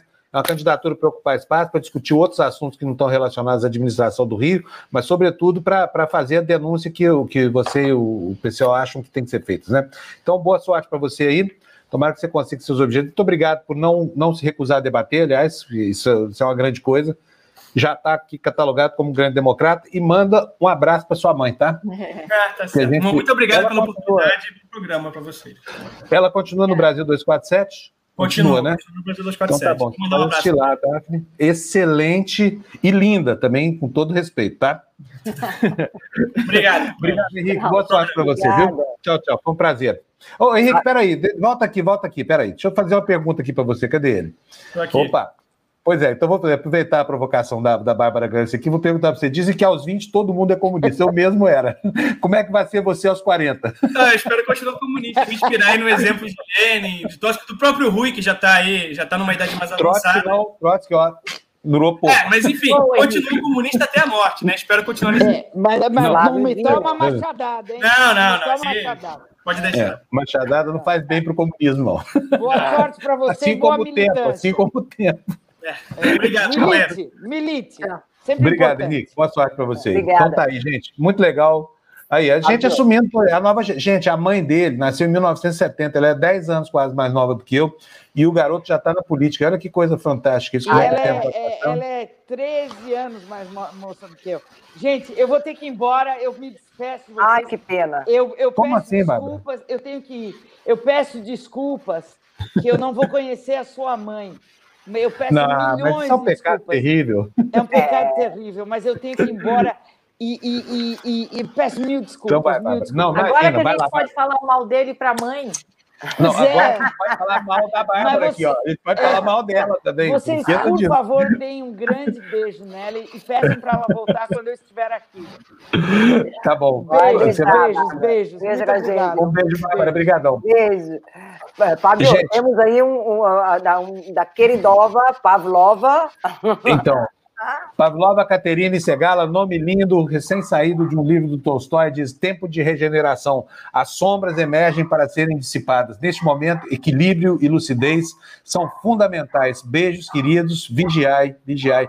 Poética, Pavlova. Muito obrigado, Pavlova, não só pela mensagem, mas também pela sua contribuição aqui, tá bom? Olha, o programa de hoje está um programa variado, né? Estamos vendo aí que vocês viram aí que nós vamos falar com a dona Marta daqui a pouco. Vocês vão. Não é porque ela é minha mãe, não, tá, gente? Peraí. É. A, a, a, quem foi? Foi a Mali que falou? Foi você, Mali? Eu tenho que inventar. Que Esse negócio de inventar a mãe do Fábio Panúzio. Mas vocês não perdem por esperar. Vocês vão conhecer uma pessoa espetacular aqui e ela vai ter que contar para a gente também como foi que ela se livrou do bolsonarismo. Exato. Dona Marta, de hoje é, você não A Dona Marta vai ter que explicar como é que ela caiu nesse papo de aranha. Não, como ela que ela saiu desse papo de aranha, que é mais difícil, porque cair nessa esparrela é fácil. Né? Olha o WhatsApp aí, bombando mensagem, essa coisa só abrir um parêntese aqui, que o pessoal aí tá, tá comentando da, da situação lá do uhum. Amapá, que ninguém fala sobre 13 cidades das 16 é. às escuras há vários dias. Uau. Todo mundo perdendo comida, não tem mais como, como, abastecer o carro, não tem luz, não tem nada, hospital, gerador pifando, e ninguém fala então, nada. O que aconteceu lá? O que aconteceu lá foi o seguinte: pegou fogo, é. Uma, é, uma subestação perto de, de Macapá pegou fogo, explodiu alguma coisa lá. Agora, já está assim há dois dias e vai ficar assim por tempo indeterminado, sabia disso? Olha só que coisa maluca isso. Veja só que coisa maluca isso. Daqui a pouco a gente fala com mais detalhes sobre a situação lá no Amapá, mas aí são 13 cidades, não há, não há prazo para retomada ainda, para o fim do lockout, né? Então, pessoal, hoje a audiência da TV Democracia lá está próximo de zero.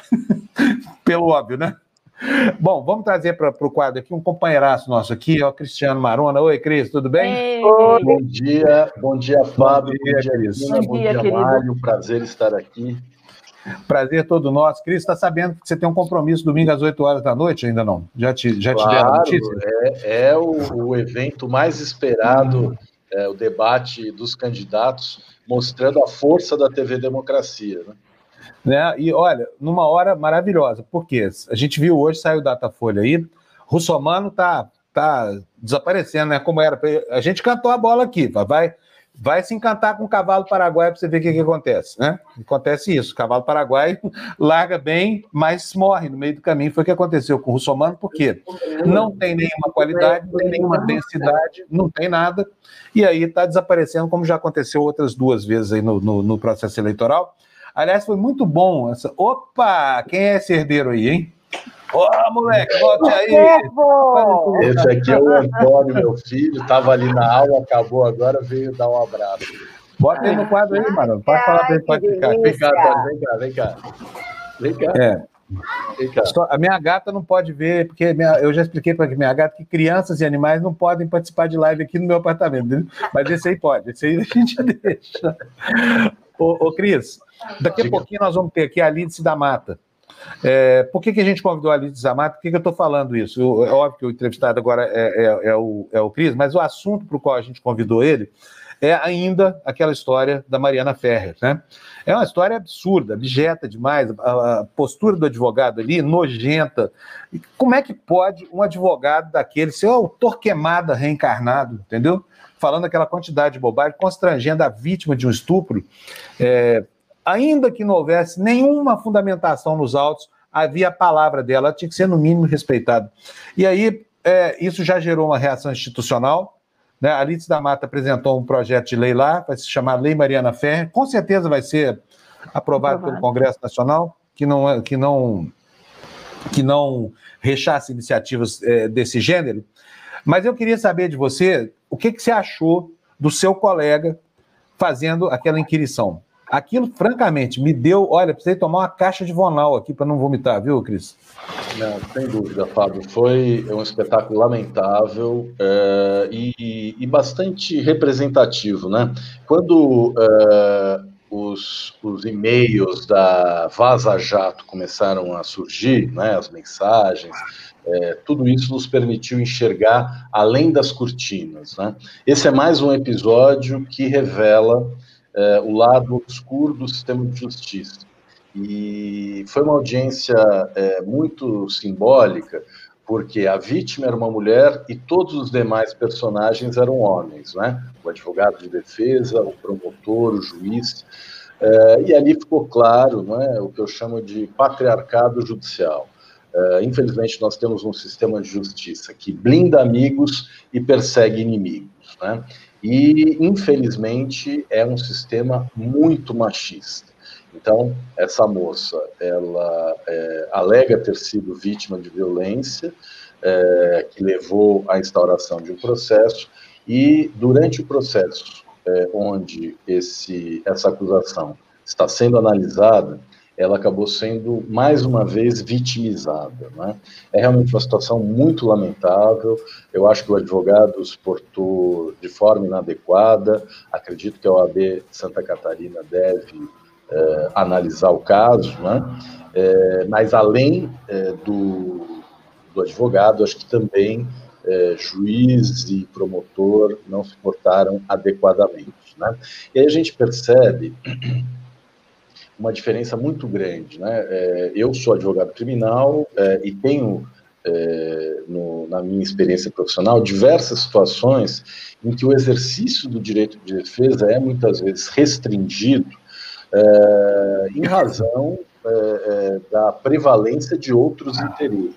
Né? Nesse episódio, o que a gente percebeu foi que o exercício do direito de defesa foi extrapolado na medida em que é, a vítima acabou sendo é, vilipendiada, sendo humilhada, e isso é absolutamente inadmissível. Infelizmente, esse é um retrato é, de como funciona o nosso sistema de justiça. Né? Um sistema de justiça patriarcal, um sistema de justiça onde as mulheres ocupam um papel subalterno. Meninas, por favor. O, o Cris, sabe o que, que me impressiona? A gente já ouviu, a gente ouviu o Marco Aurélio, outros advogados, e todos vocês são unânimes em falar que isso é, representa muito o que acontece.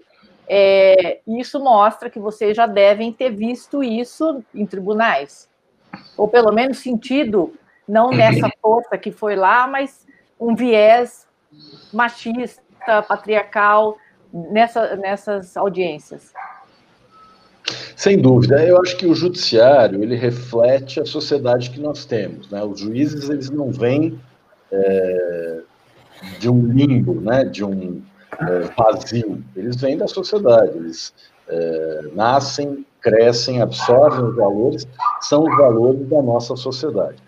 É, eu tenho dito já há bastante tempo é, que com todas as mazelas que é, o legislativo e o executivo no Brasil possuem, é, eles ao menos têm o mérito de serem fiscalizados, né? E a cada quatro anos o povo vai às urnas para decidir é, se renova ou se é, modifica a representação popular.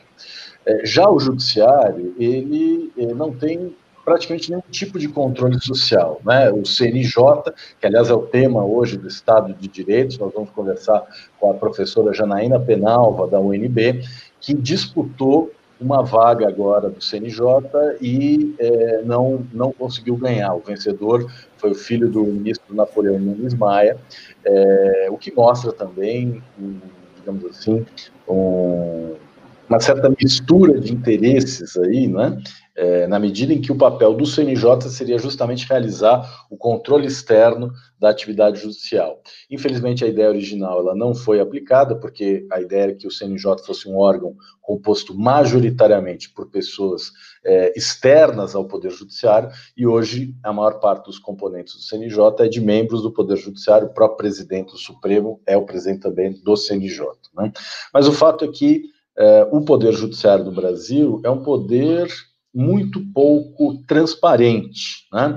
Quando a gente discute, por exemplo, o orçamento do Poder Judiciário, é, nós percebemos que há aí uma negociação a portas fechadas, né, as chamadas suplementações orçamentárias, é, que tornam é, a negociação por mais verbas para o Judiciário, para o Ministério Público e para a Defensoria, uma negociação feita a portas fechadas, longe do Parlamento. Né? Além disso, há uma espécie de pensamento autoritário é, que já existia na ditadura e que na transição para a democracia não foi alterado. Então, nós temos um judiciário que é, preda e hostiliza a Constituição. Né? O papel do judiciário seria o de garantir a Constituição, mas nós temos, na prática, um judiciário que é, sabota a própria Constituição. Né? É, eu lamento profundamente esse episódio, mas, por outro lado, acho muito didático que é, situações como essas sejam expostas ao grande público, né? Porque antes da pandemia, essas audiências elas ocorriam é, de modo é, que o que acontecia lá ficava por lá. Né? Nós tivemos agora um outro episódio recente, em que, durante um julgamento, é, os desembargadores aqui do Tribunal de Justiça começaram a fazer comentários desairosos a respeito do, uh, da pessoa que seria julgada. Né? E o advogado estava na sala ouvindo e é, quando ele se manifestou, ele foi inclusive intimidado, né? Um desembargador é, dizia que iria levar o caso dele ao OAB porque ele estava sendo indelicado. Então, é, infelizmente, nós temos um judiciário que é muito pouco transparente e que é, praticamente não presta contas é, das suas atividades. Né? Eu costumo dizer que o nosso judiciário ele é, blinda amigos, persegue inimigos, ele presta um serviço de muito má qualidade e custa muito caro, né? Em comparação com o PIB, o custo do judiciário no Brasil é dos mais altos do mundo. Né?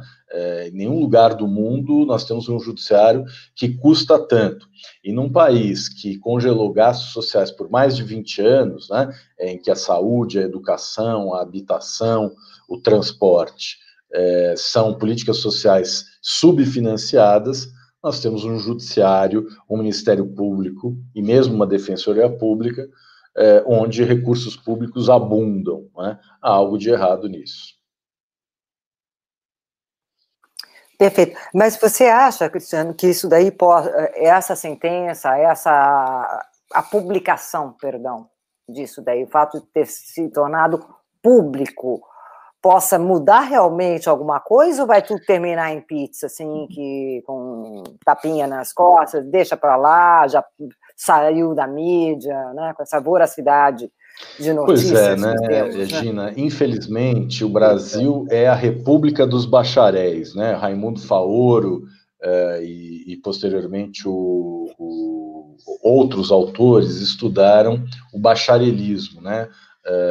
O poder que os bacharéis têm uh, no Brasil. A Faculdade da USP foi fundada em 1827 por uh, Dom Pedro, junto com a Faculdade de Olinda, justamente para criar quadros públicos, né, para formar quadros políticos. E o fato é que os bacharéis estão no poder desde sempre no Brasil. Então, quando você pergunta se esse episódio vai ensejar uma transformação, eu acho que isso depende de nós, sociedade, né? É, de nós pressionarmos para que é, essas práticas inaceitáveis sejam de fato banidas é, do cotidiano forense. No caso específico, eu tenho a impressão de que a divulgação é, dessa audiência deve gerar a nulidade do processo, porque o que aconteceu de fato foi inadmissível. Né? Não se pode permitir que ninguém seja tratado dessa forma em especial uma vítima. Né? É evidente que o acusado ele tem direito de se defender, mas esse direito de se defender ele deve respeitar também uh, um mínimo ético. Né? Não é possível, uh, no exercício do direito de defesa, se permita a humilhação, o escarnecimento, né? a, uh, destratar uma, um, um, ser humano dessa forma. Isso é absolutamente inadmissível. E, no caso concreto, eu creio que haverá é, é consequências. Né? Em relação é, à prática judiciária, ao modo como o judiciário funciona, aí eu acho que nós temos ainda muito a progredir. A começar pela equidade de gênero e pela equidade de raça. Né? É, uma foto do Tribunal de Justiça de São Paulo, publicada recentemente, mostra uma maioria de homens brancos, né, é, poucas mulheres e praticamente nenhum negro. E aí, quando a gente percebe que, na prática, nós temos juízes brancos julgando réus negros, né, que são a maior parte é, dos presos no Brasil, são a maior parte dos réus dos casos de roubo e tráfico de drogas, que são os crimes mais comuns, né, a gente percebe é, que de fato não se trata é, do exercício neutro da jurisdição. Né? Quando você tem um judiciário majoritariamente branco e rico, é, julgando réus majoritariamente negros e pobres, a gente chega à conclusão de que é, no lugar de realização da justiça, o que há é uma espécie de gestão penal da miséria. Né? Então, acho que esse debate ele precisa ser aprofundado, nós precisamos exigir cada vez mais que é, o judiciário seja composto é, de uma forma igual é, a que existe na sociedade. Então, as mulheres que estão subrepresentadas devem estar lá e os negros que praticamente não têm acesso é, à, à, carreira judicial, ao Ministério Público e à Defensoria devem cada vez mais estar lá e as políticas de cotas nos concursos públicos, a meu ver, é o grande caminho para que essa mudança aconteça. Fora disso, se depender é, da mudança de consciência, aí nós é, certamente nos frustraremos. Obrigada. Fábio, você está com o microfone está fechado. Desculpa, abri aqui. Cris, deixa eu te perguntar aqui uma coisa. Uh, é, o pior daquela cena para mim é óbvio que o, o, sofrimento dela, a aflição moral, aquele bullying que foi feito ali por quatro machões, estavam ali, obviamente, em campanha né, pela valorização do papel do, do, do, macho alfa, essa coisa toda, defendendo o estuprador. É óbvio que era isso, aquela cena ali. É, aquela cena, o, o, o, que mais me chamou a atenção foi nem o constrangimento da vítima, foi o efeito que ela pode gerar em novos depoimentos do gênero. Sabe por quê? Que quando uma mulher que é vítima de estupro, que está numa situação tão vulnerável do ponto de vista psicológico, social e tudo mais, ao ver aquela cena, imediatamente pensa: eu não vou passar por isso. Eu prefiro ficar com o meu sofrimento do que passar por essa humilhação dobrada aí. Isso a gente sabe que, que é dificílimo já, né? Que a, que a vítima tenha a condição necessária, o equilíbrio necessário para procurar a polícia, para fazer sua denúncia, essa coisa toda. Mas eu queria saber de você, como é que faz agora para mitigar esse estrago? Porque a gente precisaria produzir uma cena ao contrário daquela, em que a mulher é acolhida, em que ela é estimulada a fazer a denúncia, em que, ao final, o bandido da história seja o estuprador e não a vítima. Como é que faz para corrigir aquilo, Cris? Olha, Fábio, é, não tem uma resposta fácil para isso, né? Até porque eu acho que aquela cena que foi divulgada, ela representa uma realidade oculta na maior parte das vezes. Né? Então, quando uma mulher que é vítima de violência policial, que é, que é vítima de violência sexual, é, procura a polícia, é, é, muito comum que ela sofra também constrangimento nesse momento, né? Quer dizer, é, para a mulher que, que sofre a violência é, sexual, muitas delas preferem é, não procurar a polícia, preferem é, não registrar qualquer ocorrência, porque elas sabem que o processo é, de investigação e depois de punição dos responsáveis vai ser um processo que vai provocar uma nova vitimização. Né? Ela vai ser, ela vai ter o seu comportamento sexual avaliado, é, discutido publicamente, né, como aconteceu é, nesse, nesse episódio. É, então, muitas mulheres preferem é, não registrar qualquer ocorrência. O estupro é um dos crimes que tem mais subnotificação, né, é, a chamada cifra oculta. Então, o número de crimes é muito maior do que aquele efetivamente registrado, justamente porque as pessoas é, tem muito receio né, de levar à polícia e depois à justiça é, os seus casos de violência sexual, porque sabem que serão novamente vitimizados. Né? O que nós podemos fazer é, para mudar essa realidade? Eu acho que o principal é transformar a cultura machista que nós que existe hoje no Brasil, porque é essa cultura que produz todos esses efeitos. E como é que se muda uma cultura machista? É, tornando inadmissíveis certos comportamentos. Né? Então, nós tivemos ontem, ou anteontem, o colega de vocês, aí, o Rodrigo Constantino, que perdeu três ou quatro empregos de uma vez só, porque falou Aliás, bobagem, né? Eu nem sabia que tinha tanto emprego. A relação foi gigante. Fazer uma bobagem master também aqui. O mercado para ele está bem fácil. Pois é, olha, pois é. Não, e, e, ainda por cima expôs a própria filha, né? A filha depois se Tudo errado. Sociais, uma situação completamente absurda. Agora, como é que alguém se sente à vontade para expor um pensamento tão abjeto, tão é, renovável? A questão é essa: como é que nós temos uma sociedade em que o sujeito acha que pode dizer o que diz, não pode, isso é intolerável. Então, assim, esse comportamento parece que foi bastante didático.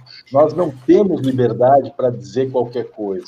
Não dá para chegar no ar, não dá para quem é um comunicador, quem tem responsabilidade por é, é, estar se comunicando com o público, é, disseminar ideias não são apenas ideias controversas, né? são ideias anticivilizatórias, são ideias que promovem o ódio e a violência. No fundo, o que ele está dizendo é o seguinte: a culpa do estupro é dela. Né? Isso nunca pode ser admitido. A culpa do estupro nunca é da vítima. Né? A vítima tipo, pode se vestir do jeito que quiser, pode usar mini saia, pode usar biquíni, pode fazer topless, ela é livre né? e a liberdade tem que ser respeitada. É, então, o que precisa mudar é essa cultura machista, e eu acho que, apesar da gente ainda ter um longo caminho pela frente, as coisas estão mudando, e esse episódio aí do Constantino mostrou isso. Olha, até queria aproveitar aqui para sugerir às pessoas que vissem um podcast maravilhoso chamado Praia dos Ossos, sabe? É muito oportuno que, que, que esse podcast esteja bombando aí agora, Pode botar no Google lá, Praia dos Ossos. Se eu não me engano, o nome da, da do podcast, é, da, da, do emissor do podcast é Novelo, tá? Então, você põe lá Praia dos Ossos, você vai ver. É o caso do Doc Street, que matou drasticamente a, a assim, de uma forma covarde uma mulher, é, a Leila Jeans. Por quê? Porque era um, um babaca ciumento, né? É, acabou assim no, com uma relação, é, uma morte que aconteceu numa beira de praia lá em Búzios, né? No momento da história em que Búzios era uma vilinha pequenininha, assim, um, um macho deslumbrado com, com seu poder sobre a fêmea que vai lá e desfere um tiro. Agora, eu vou te falar uma coisa: esse comportamento do Doc Street não é muito diferente do comportamento do juiz, do advogado, do, do, do dativo e do promotor dessa cena, viu? Porque ali é o seguinte: aquilo sim é, é, é, é uma referência ao tempo dessa escrotidão chamada legítima defesa da honra que permitia um homem matar uma mulher porque o cara era corpo. Quer dizer, o cara é broxa, é estúpido, não sabe como agradar uma mulher, toma uma chifrada e mata. Quer dizer, ele... Mas não é só tomar uma chifrada, perdão, Fábio, perdão. Aliás, a gente está falando de feminicídio, né? E uma das principais causas do feminicídio, o, o teu assassino Sim. mora dentro de casa. É? Né? E ele, ele, o homem ele quer possuir a mulher, mas um tal grau disturbado de possessão que ela que ele simplesmente ele mata eu, eu possuo a tua vida você é minha propriedade é, Não, é, é, é exato, matar, exato. é matar pelo que a mulher tem de mulher é essa que é a questão né não é porque ela como se fosse um desafeto de, de, de qualquer gênero outro homem não por que, que não acontece isso? Porque existe um elemento de contenção. O homem em face de outro tem medo, se é covarde com a força do outro. Perante a mulher, não, ele fica corajoso, ele acha que pode sair por aí esfolando, matando, torturando psicologicamente, e é um comportamento que está absolutamente introjetado ainda na, na nossa sociedade. É, falta muito para que, por exemplo, a realidade prescrita lá na Lei Maria da Penha deixe de ser lugar comum principalmente nas populações de menor escolarização e menor poder econômico, né? Até porque aí a guarida do Estado não existe, né, Cristiano? Quando o cara chega na delegacia lá no Capão Redondo, a mulher chega na delegacia e fala, doutora, apanhei do meu marido, o, o delegado manda ela embora. Não sei se Fala, o que, que você fez para apanhar? É, é, o que, que, você fez para apanhar? É isso, que é a cena que a gente viu esse dia lá em Santa Catarina. É, eu, eu, acho que. É, mas na própria literatura, né? Mulher gosta de apanhar, não é? Não tem isso na nossa literatura também? É. Eu acho que é, toda uma cultura patriarcal que vem lá da antiguidade, do Império Romano, né? No Império Romano, o homem era o dominus, era o senhor da vida e da morte. A mulher era como se fosse um escravo, né? E ele poderia, inclusive, matar porque era uma coisa da qual ele podia dispor. Infelizmente, séculos se passaram, mas essa mentalidade continua a existir, né? É, eu tenho é, conversado sobre isso e, e me parece que é, nós homens temos muita dificuldade de conviver com a liberdade das mulheres, né? É, a liberdade das mulheres parece é, ser um, um, grande desafio para nós homens, na medida em que é, o modelo da mulher submissa, da mulher, é, digamos assim, é, subordinada é, ao homem, que prevalecia algum tempo atrás, hoje desapareceu, né? Quer dizer, é, se uma mulher não deseja permanecer casada ou não deseja fazer sexo, não deseja a vontade dela, deve prevalecer e qualquer outro comportamento é inadmissível. Né? Mas, infelizmente, muitos homens continuam é, pensando com a mentalidade de séculos atrás. Né? Acho Olha, que a Lei Maria deixa... tem... Diga. Não, não quero te interromper, não, mas só para dizer que a Erika está analisando aqui que virou lá na, na, na, Geórgia, parece que o Trump ganhou lá, então vou aqui é, para o mapa da Fox News aqui, para a gente poder ver o que está acontecendo por lá.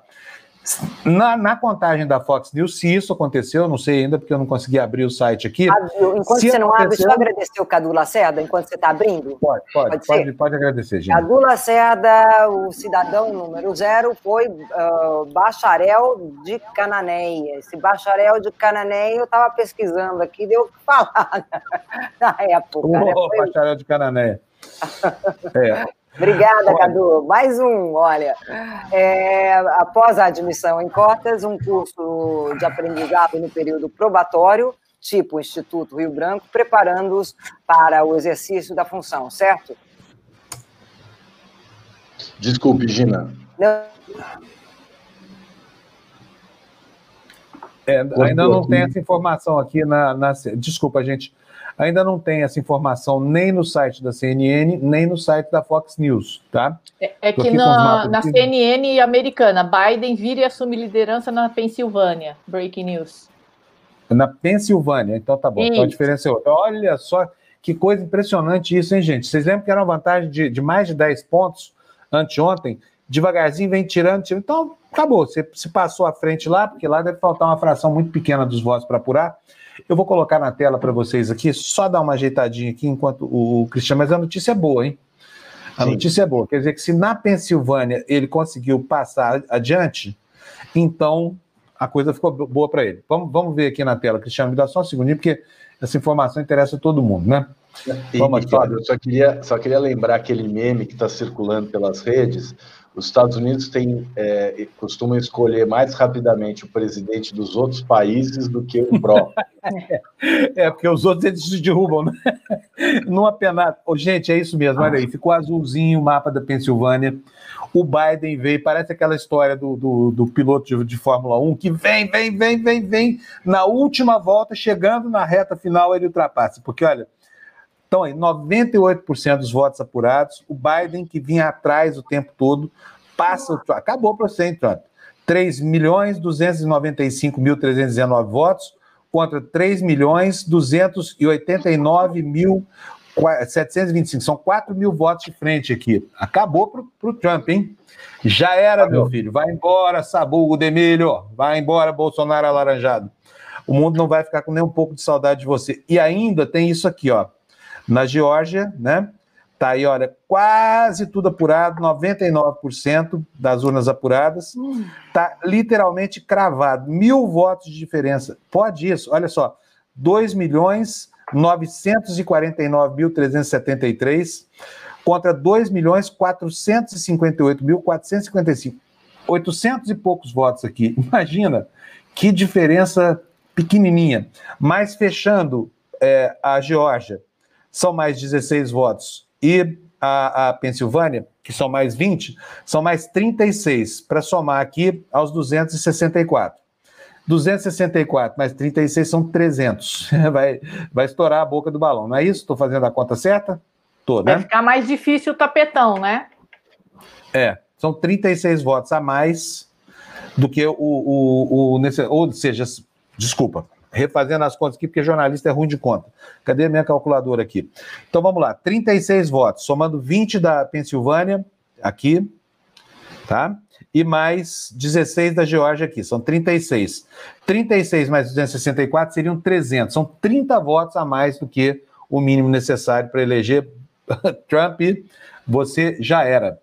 Olha, é, eu vou. Estou muito feliz com essa notícia aqui. Não pela vitória do Biden, quer dizer, a gente está torcendo é, é, contra o Trump, não é a favor é, do Biden. Tá? Não é a favor do Biden. É dos mais do menor. É, vai ser como o segundo turno aqui no Brasil, viu, gente? Vocês se preparem aí, porque a gente vai votar contra um monte de gente. Se elas tiverem um monte de gente. não vai nem ser tanto assim, porque as almas penadas estão todas aí caindo pelas tabelas. Olha, a extrema-direita mundial, Cris, felizmente vive um momento ruim, né? Trump perdendo lá e os bolsominions perdendo aqui. Russomano e, e Crivella e Companhia Limitada. Lá em Belo Horizonte, o Bolsonaro lá está com quatro pontos percentuais só, não vai nem fazer. É, é, não vai incomodar de jeito nenhum o Calil, nem nada disso. Ô, Cris, então tá bom. Então quero agradecer você. A Alice não conseguiu entrar aqui, não tem problema não. Agora fica aí que você vai conhecer minha mãe, tá? Obrigada. ah, é. Dona Marta, ela tá entrando, eu tô vendo ela aqui com, com o telefone de toda a família Panuso, viu? Muito obrigado, Cris. É uma pena que a Alice não conseguiu entrar ainda, mas eu vou, vou chamar ela para cá, porque ela, sendo autora desse projeto da Lei Mariana Ferrer, ela vai, ela terá feito uma grande obra pelas mulheres desse país. Não demorou nada, nada, já apresentou o projeto. Maravilha. Então, opa, peraí, tá aqui, ó. Olha ela aqui. Ô, deputada, ainda bem que a senhora apareceu aqui na hora H. Tudo Bom bem dia, com a senhora? Bom dia, deputada. A gente estava falando aqui com o Cristiano Marona, que é advogado aqui em São Paulo, militante das boas causas todas, sobre a iniciativa da senhora. Conta para nós como é que é esse projeto de lei Mariana Ferrer. Olha, o projeto ele tenta garantir que é, qualquer pessoa vítima de um constrangimento, um, um crime é, contra a dignidade sexual, ela tenha as garantias necessárias para que ela não seja agredida na sua honra é, e que possa ter o acolhimento necessário da justiça, né, no, no caso do, de um processo, de um julgamento, como é, é aquele caso. Esse, proje esse projeto foi, é, claro, inspirado nesse fato que aconteceu. Aliás, não é um único na Câmara, há um outro também que tenta caracterizar abuso de autoridade e, por essa via, é, fazer uma condenação a quem assim se comportar. E existem também outras iniciativas de, de deputadas e de partidos no sentido de anulação do julgamento e de denúncia, de pedido de providências ao CNJ para este caso. Mas foi muito boa a iniciativa da senhora, foi em cima do ponto e já tem assinaturas de, de, de apoiamento de 26 deputados, não é isso, deputado? Exatamente. Algum homem apoiou ou não? São só mulheres? Não, homens e mulheres. Homens e mulheres. Bom, quem tiver o comportamento que aquele, que, aquele, que os quatro, né, vou distinguir aqui, juiz de, de, de advogado, de advogado ativo, de promotor, mas quem tiver esse tipo de comportamento constrangendo, é, praticamente levando a liça, né, a vítima de um, de, um, de um caso de estupro, vai merecer que tipo de punição? Vai é, ter uma pena entre três meses a, a três, quatro anos de prisão, ou ou, no caso objetivo, vai ser punido dentro do, do rigor do seu, da sua, é, da sua carreira, né? Da sua carreira jurídica. Né? De, de forma que nós possamos ter uma, uma punição para quem se omitir também no caso. Muito Fábio, bom. Fala, Cris. É evidente, é, pode perguntar. É, é, senadora Lídice, é um prazer reencontrá-la. É, eu queria fazer a seguinte pergunta: o, o advogado, pelo é, estatuto da OAB, ele é impunível é, no exercício é, da sua profissão por eventual difamação ou injúria. Né? É, o legislador entende que o exercício do direito de defesa ele é tão importante é, que, mesmo no caso de injúria e difamação, o advogado não deve ser punido desde que seja relacionada com é, o exercício da função. Né? A lei original falava também calúnia, mas esse dispositivo foi afastado pelo Supremo Tribunal Federal sob o argumento que se tratava de uma norma inconstitucional. Por isso é que é, o único órgão que tem competência para analisar o comportamento ético do advogado é a Ordem dos Advogados do Brasil, por meio dos seus tribunais de ética. É, a senhora é, é avaliou essa situação e qual é, é, digamos assim, a possibilidade de conjugação é, dessa proposta que a senhora está fazendo com uh, o regime jurídico dos advogados? Olha, nós, nós estamos colocando um projeto em debate, para que ele possa ser modificado ou mesmo é, aprimorado. Mas é preciso também, da mesma forma que nós temos a defesa do parlamentar, a livre expressão, durante o parlamento, nós temos diversos momentos em que há uma extrapolação desse direito, principalmente quando ele passa da, da, do direito de expressão e, por exemplo, recentemente assume uma atitude de criação de fake news, divulgação de fake news, de notícias, de calúnias contra outras pessoas. Então, eu creio que cada vez mais essas regras é, de proteção é, do direito profissional, elas têm que ser vistas à luz daquilo que signifique também a proteção da pessoa. Não é possível que um advogado possa se comportar daquela maneira e tenha a proteção da Ordem dos Advogados do Brasil. É claro que é necessário, e isso também já está acontecendo, que a gente é, peça a punição na Ordem dos Advogados do Brasil. Mas eu creio que a opinião popular e, e a justiça devem também ter, principalmente, um posicionamento sobre isso. Quando eu digo opinião popular, é porque há claro, há claramente uma revolta na rede social, na, na opinião pública sobre aquele comportamento. E diante de uma coisa dessa, eu creio que a Ordem dos Advogados não vai poder ficar é, simplesmente omissa, para não cometer um crime de omissão. Boa. Bom, de qualquer forma, o debate é bom. Olha aí minha mãe aí, já entrou aí, ó. Ah, eu, aqui, gente, para participar com vocês rapidamente, porque eu estou numa outra live. Não, tá bom. Eu só queria agradecer a senhora. Pode voltar lá para sua live, já só para demarcar aqui. Me já perdoe, mas é porque eu tenho, tenho uma live de mulheres. Pode voltar lá. Muito obrigado. Agradece muito. Obrigada. Obrigado para a senhora. Tchau, deputado. Vou agradecer o Cris também, lembrando que tem, que tem Estado de Direitos aqui, daqui a pouquinho, né? E meio-dia entramos quem, ao vivo. Quem é o convidado? Quem é a convidada hoje, Cris? Hoje a convidada é a professora Janaína Penalva, da Universidade de Brasília, que concorreu a uma vaga no CNJ, que acabou sendo é, dada, foi, o escolhido acabou sendo o filho do ministro Napoleão Nunes Maia. Então, a gente vai falar um pouco sobre o CNJ, sobre essa ideia de um controle externo do Poder Judiciário. É um pouco a continuação do que nós estamos tratando aqui. Muito bom, Cris. Então, um abração para você. Meio dia em ponto Obrigada, de parola aqui. Tá? Obrigado. Obrigado. Fábio, tchau, tchau, tchau. Prazer. Obrigado. Olha aí, olha a bagunça que a dona Marta está fazendo, tá vendo só? dona Marta, é difícil. é difícil ser filho dessa mulher, vocês não imaginam tanto, gente. Ela Deve ser difícil ser mãe desse cara, isso sim. Exato. Bom, tá aí, olha, essa aí é a dona Marta Panunzio, é minha mãe, é a maior patrocinadora do nosso site aqui, não sei por quê, que ela gosta tanto aqui da TV Democracia, mas ela também não é essas coisas que estão pensando, não, porque ela disse, por exemplo, que o Tertúlia, que eu não apresentei porque eu estava hospitalizado, ficou muito melhor do que os que eu participo. Não, mas era aquele dia que eu também não estava, Fábio. É, né? Bom, Deixa eu explicar para vocês por que, que ela está aqui. Minha mãe, não é só porque é minha mãe, não. Talvez seja isso, seja um fator que importa um pouco. Mas ela também é uma grande escritora. Ela tem quantos livros são, mãe, publicados agora? Dona Marta? Oi. Tudo bem aí? É, mas ah, Estou aqui esperando tá o que vai acontecer. Não, vai acontecer nada. Você vai responder as perguntas só. Me fala, quantos livros são? Quantos livros são até agora publicados?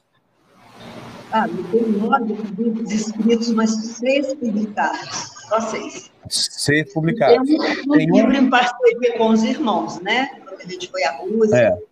Agora, meus são mãe, seis. Quanto... Eu, eu, vou dizer que nós passamos a infância num lugar que inspirou todos esses livros que ela escreveu e toda a temática dela nasce da, da, da, do nosso ambiente cultural lá no Cerrado Mineiro, né, com os animais domésticos, com, com assim alguns hábitos que hoje são vistos assim. A gente estava falando aqui do né, julgar a história à luz do que acontecia à época em que ela foi registrada e não à luz dos valores de hoje, mas eu vou contar para vocês. Quando eu era criança, lá em Uberlândia, Minas Gerais, a gente fazia aniversário, não sei se 12, 14, não lembro mais, faz muito tempo. Ganhava uma espingardinha de, chum, de chumbinho para sair caçando passarinho, essa coisa toda. Esse negócio de economia, de ecologia, sustentabilidade, isso não existia, isso é inventado aí há muito tempo ainda. E a gente usava, às vezes, impiedosamente os instrumentos que a gente ganhava lá a história, por exemplo, de caçar passarinho com espingarda de ar comprimido, valeu a ela o contexto de um livro, do primeiro livro dela, chama Veludinho, foi escrito em 1973, né, mãe? 73. É, foi publicado seis, é. Aí, olha só que coisa engraçada, porque ela esqueceu que literatura é uma arte imortal, que o que está registrado no livro não muda. Então, o que, que ela fez? Ela foi mudando os nomes dos filhos, porque nós fomos crescendo, né? E a história foi amadurecendo, e eu fui o assassino desse passarinho veludinho aí, pá! Mas na época da publicação do livro, o Eduardo é que tinha a minha idade. Então, é, ficou o personagem ficou sendo Eduardo, que é meu irmão mais Mãe, conta pra gente aí como é que foi que você resolveu começar a escrever essa coisa toda. Vai. Eu já nasci. Quando eu aprendi a falar, eu aprendi a contar história. Eu adoro contar história. E é claro, me alfabetizei cercada de quem contava história, os avós contavam, as babás contavam, os tios contavam, todo mundo contava história. A família se reunia à noite, não tinha essa coisa da televisão, então todo mundo ouvia contar histórias. E esse imaginário foi se alimentando, né, de, de assombração, de história terrível, né, história bonita, história feia, trágica. E eu sou uma boa contadora de história. Eu consigo entreter o público assim, infantil, adulto. E me fiz professora, fiz curso de letras neolatinas. E daí a, a, escrever foi só uma questão de tempo, né? Arranjar umas madrugadas livres, assim, eu já tinha vocês, cinco filhos, não era fácil, né? Turma inteligente, levada, inquieta, mas assim mesmo eu achei tempo escrever. A História do Veludinho é um livro premiado nacionalmente, muito está na quadragésima edição, editora Zé Olímpio, e você não foi o matador do passarinho, foi o Edu mesmo. Você foi o cirurgião que operou o passarinho na tentativa de salvar o é linda, comovente. É um tempo, um registro de tempo. Os pais presenteavam os filhos com espingarda. Então, é um trecho da nossa vida, do nosso quintal, completamente despretensioso, e é isso que atraiu para aquela crítica severíssima do Instituto Nacional do Livro a atenção e a premiação. E a meninada hoje não tem mais uma espingardinha. Não quer dizer que seja menos violenta, ou menos inteligente, ou menos doce é outro tempo, né? Mas a televisão está trazendo uma produção violentíssima, a qual a criança tem acesso. Então, criança brinca de matar o tempo inteiro nos filminhos, que aí, sei da onde, já sei da onde, umas porcarias, um veneno, né? Que, é assim, fica todo mundo destilando peçonha, querendo matar, todo mundo é inimigo, é adversário. Eu vejo isso com maus olhos, muita preocupação. Então, escrever para mim é é minha segunda natureza. Acho muito bom. Como acho muito bom ouvir pessoas contarem coisas. E gosto de uma literatura realista. Não vai ter um milagre no fundo que eu escrevo, não vai. Não vai aparecer um santo que salva, não vai. A vida é crua, é dura. Criança convive muito bem com situações difíceis. Ela acha saída, criança convive muito bem com a dor, ela supera então, eu sou da linha de produção literária da professora Nelly Novaes Coelho, da USP. Ela foi quem nos é, guiou nessa, na busca desse, desse relato próprio para criança. E o que é bom serve para criança e para adulto, mas a Nelly sempre defendeu que se fizesse uma literatura da qual a criança pudesse desfrutar, participar, viver, vivenciar aquilo lá. Então, a história, o máximo de imaginário, o máximo de brasilidade, o elogio do homem que nós temos, que é produto de uma fusão de raça, de, de, de nacionalidades conflitantes e tal. Então, é o que se tem. Eu sou serradiana, eu acho Cerrado, é a minha a minha substância, com toda a dificuldade, com toda um, a agressividade que é o cerrado. Então, minha literatura é essa. Mas eu não escrevo só para criança. Eu adoro me intrometer política, né? já fui vereadora, uma vereadora briguenta, brava, não me arrependo. E, e, e, e aproveito agora a sorte que eu tive de, de, de, de ainda, tenho 82 anos agora, mas a minha cabeça fervilha. Eu participo desse Brasil dia e noite, mudando de canal para ver notícia, buscando fonte. Caio em todas as armadilhas do Facebook, uma coisa horrorosa, que eu, é, às vezes, me equivoco. Por exemplo, na eleição aqui, do presidente. Opa, vamos falar por parte do Não, eu saúdo muito. Fábio, é, é, concordo. Peraí, não, eu vou só, eu só pedir um favorzinho para vocês, vou entregar ela para vocês. Vou sugerir algumas perguntas aqui, vou sair, porque não é muito ético esse negócio de filho entrevistar a mãe. Então, vocês vão ficar com ela para vocês. Eu só quero agradecer aqui ao Valder, que nos mandou cinco reais aqui, mandando um beijo aí para você, mandando um beijo para dona Marta. Lembrando que está disponível para adoção, viu, mãe? Você manda esses superchats de 100 reais aqui, o pessoal quer ser adotado por você, tá? Inclusive eu também tô querendo. A Rosalia. Olha só, a Rosalia Isso. mandou cincão aqui para gente também. Brigadíssimo, Rosalie. Está dizendo, bem-vinda, dona Marta, minha admiração desde o veludinho. Só não entendi a caída bolsonarista. Certeza que era temporária. Depois nós vamos falar disso um pouquinho também. E aqui a Érica, que também leu o seu livro, olha, li o veludinho para crianças, um projeto é, Hora do Conto numa biblioteca escolar lá em Brasília, se eu não me engano, porque eu conheci a Érica lá em, em Brasília. Então, você tem várias pessoas aqui, mas que foram educadas, que aprenderam a gostar de literatura com seus livros que é uma coisa que eu me sinto orgulhoso, assim. Agora entrego a dona Marta para vocês, sugerindo que ela conte não. quem foi e quem foi não, o você... dela, Frânio.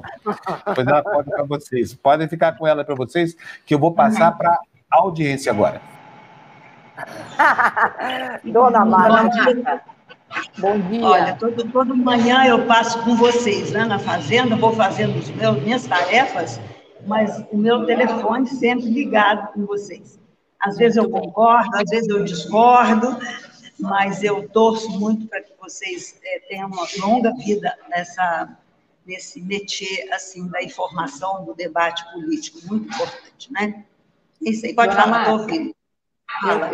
Eu estou lembrando aqui no dia que a senhora foi visitar a nossa produtora, lá no comecinho, e que é. a senhora virou para a gente e falou o seguinte: vocês não sejam comunistas. Lembra disso? Como? Repete, por favor. A senhora falou lá na produtora para a gente se comportar e não ser comunista na TV. Aí eu queria é saber o seguinte: como é que a senhora pôde apoiar o Jair Bolsonaro? Então, eu andava, sabe, eu, eu, eu sou produtora rural, moro na fazenda há 30 anos, desde que fiquei viúva, e a dificuldade que nós tivemos no tempo das invasões de sem terra, uma coisa horrorosa. Aquele plano de reforma agrária que o PT é, é, viabilizou foi muito errado. Porque levaram pessoas que não eram do, desse desse ramo, que não eram da região, que queriam só a terra e depois provou-se que elas queriam vender a terra. Uma gente que não tinha um espírito cooperativo, que chegou pulando janela, botando fogo, comendo nosso gado, arrebentando seco. Foi um horror a implantação do, do projeto da reforma agrária no governo petista. E eu sempre tive minha desconfiança de Lula e de começar do nono, Partido dos Trabalhadores, me irrita desde o dia que ele foi criado. Porque os trabalhadores vão ser desse partido. E os que não vão ser desse partido não são trabalhadores, não. É pedante esse nome, Partido dos Trabalhadores. Eu gostaria de ter um Brasil que tivesse no meio, tivesse no meio Darcy Ribeiro. Isso poderia ter acontecido com Brizola, tudo bem. Mas presta atenção, gente, eu tenho 82 anos, eu nasci em 38, plena ditadura do Getúlio, plena tempo de, de, de conflito mundial. Passei por todas as ditaduras já, todas. Quando se levanta a cabeça, cai de novo um conflito, uma contradição, um problema mundial, internacional, sufoco. Então, eu fico muito triste, porque eu não sou comunista, mas meu pai era. Meu pai era do Partido Comunista, foi deputado estadual em Goiás, na Constituinte, pós-ditadura do Getúlio. Meu pai achava o comunismo a melhor coisa do mundo. Ia consertar a humanidade, dar oportunidade a todos. Ao mesmo tempo, ele era espírita kardecista. Então, para ele, Kardec e o comunismo, o socialismo, é a receita de felicidade planetária. Mas meu pai era um pouco ingênuo. Nós fomos à Rússia, em 57, Festival da Juventude. Eu tinha 19 anos, era uma menina bonitinha, idiota, completamente boboca. Eu já fazia segundo ano de faculdade, mas eu sabia nada nem de comunismo, nem de Rússia, nem de coisa nenhuma. Na verdade, eu fui lá para ver se os russos eram bonitos mesmo, se o povo do mundo que estava pensando. Eu queria dançar, namorar, outras coisas, mas eu fui. E eu conheci Voroshilov na Rússia. De uma maneira absurdamente é, inesperada. Tem tempo para falar dessas coisas aqui? Eu pergunto para vocês. Tem, Não, tem, nós estamos muito interessados. É, eu queria saber dessa história dos russos, é, são bonitões mesmo? são bonitões. Naquele tempo, eles tinham muito dente de ouro, eu achei muito meio roceiro aquele dente de ouro. Ela preferiu, ela preferiu os venezuelanos na época. Mas aí, quando na Rússia aconteceu o choque, olha, deixa eu que contar para vocês, o choque que eu tive uma semana de Moscou, eu já sabia falar, me dá um beijo, ser bonito, muito obrigado, onde é que é, não sei o quê, tá, tá se bem, camarada, tá baixo, então a gente sabia aquelas frases pra, básicas primeiro. E nós nos reunimos na Praça Vermelha toda tarde, fiquei 42 dias em Moscou. Imagina que tempo, hein? E numa daquelas tardes, o mundo inteiro dançando. Eu, foi a primeira vez que a, que a União Soviética, a Rússia, Moscou, abriu suas portas para comunistas. E como meu pai recebeu a incumbência de custear a, viagem de dois companheiros do partido, um operário da construção civil e um da zona rural camponês, nós também brigamos. Falou, é, mas vai pagar para ir outro e a gente não vai? E acaba que fomos quatro filhos. O homem meu pai conseguiu, só fomos um estudante de medicina, eu letras, eu latinas e dois irmãos fazendo vestibular. Nessa tarde, na Praça Vermelha, o mundo inteiro comunista estava reunido ali, dançando, cantando, namorando, aquela vida, turismo, assim, de repente, jamais imaginado. E abrem-se os portões do Kremlin, e de repente sai de lá um pelotão, todo mundo civil, com terno azul marinho, camisa branca, gravata vermelha, mas eram umas 50 homens. E no meio daquela turma, daquele bolo de gente, vinha um, um velho de terno branco, todo elegante, de cavanhaque. A dança e o canto pararam na praça. Os estrangeiros silenciaram. O que, que é isso, né? É, era todo mundo com roupa civil, com traje comum. Mas aquilo era, era aquilo era pelotão que vinha vindo protegendo alguém. Quando ele veio saindo, eu, eu estava vestida com uma roupa de prenda, de gaúcha, né? E eu me adiantei dois passos e perguntei, Tavares de Voroshilov? Camarada Voroshilov? E aqueles 50 homens vieram para o meu lado e ele se separou e disse, opa! Ele disse, dá e a Tavares Voroshilov. E ele se aproximou de mim, era ele mesmo, baixinho, todo elegante, de branco, no meio daqueles guarda-costas, que eu acho. E ele perguntou como era o meu nome, eu falei, eu tinha um crachá enorme, e ele viu no, no, no crachá o mapa mundi e a informação de que eu era brasileira. Ele ficou assombrado. Da Brasília? Da Brasília? Ah, da Brasília, sim. E ele confirmou com aqueles homens todos, da Brasília. E, eu, e ele disse: E você está aqui por quê? Artista? Não. É, atleta? Não. Vê por quê? Eu falei: Porque meu pai comprou passagem, eu vim. E foi a resposta mais desastrada, né? Porque ele me perguntou se eu conhecia o Kremlin. Falei: Ainda não consegui. Ele disse, você quer visitar o Kremlin? Tinha muito intérprete já nessa hora, em espanhol, italiano francês, ali em volta de nós. E ele disse, eu quero. Eu falei, eu quero. Eu sempre fui assim, ousada, né? Lógico que eu quero visitar o Kremlin. Como que eu faço? Ele falou, vem comigo. Vem amanhã. Vem às cinco horas amanhã. Mas eu ia perder essa oportunidade de jeito nenhum. E aqueles músicos que estavam na praça, com violino, com flauta, com tudo quanto é instrumento, começaram a tocar a música do festival. E eu perguntei para ele: dança comigo? E aí eu achei que o velhinho ficou assim, embasbacado. Disse, dá, dá, vambora. E nós dançamos, ele dançou muito bem, naquele, sei lá se é asfalto, nem me lembro que pedra é aquela. Eu acho que eu parecia até as rendas das calcinhas, da minha calcinha, porque o vestido era rodado, e a gente se empolgou naquela dança de 5 horas da tarde, um momento muito mágico.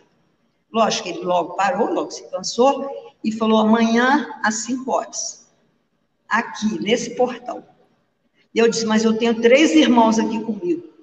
Ele olhou para os 50 homens e disse: Três irmãos. Era muito irmão, né? Eu falei: eu, Venho com eles, pode? Pode. O meu irmão mais velho não acreditou, não estava na hora presente, me achou muito ousada, muito regateira, assanhada. Onde já se viu você, Marta, você e tal? E eu estava na minha, né? Feliz da vida. Mas dois irmãos foram comigo. Um levou o violão, outro levou um pandeiro, e lá fomos nós no dia seguinte recebidos por aquele cortejo, aquele monte de gente apaisando, no portão exatamente às 17 horas. Eu fui levar da sala dele, conversamos muito. E acho que ele estava assim, ele estava surpreso. Como eu era muito nova, tinha 19 anos, era bem bonitinha naquele tempo, porque toda menina de 19 anos é bonitinha mesmo. E ele perguntava, perguntava, perguntava, disse, como vocês vieram parar aqui? E meu pai comprou. Como assim comprou? Aqui só tem convidado do Partido Comunista. Falei, mas meu pai é comunista.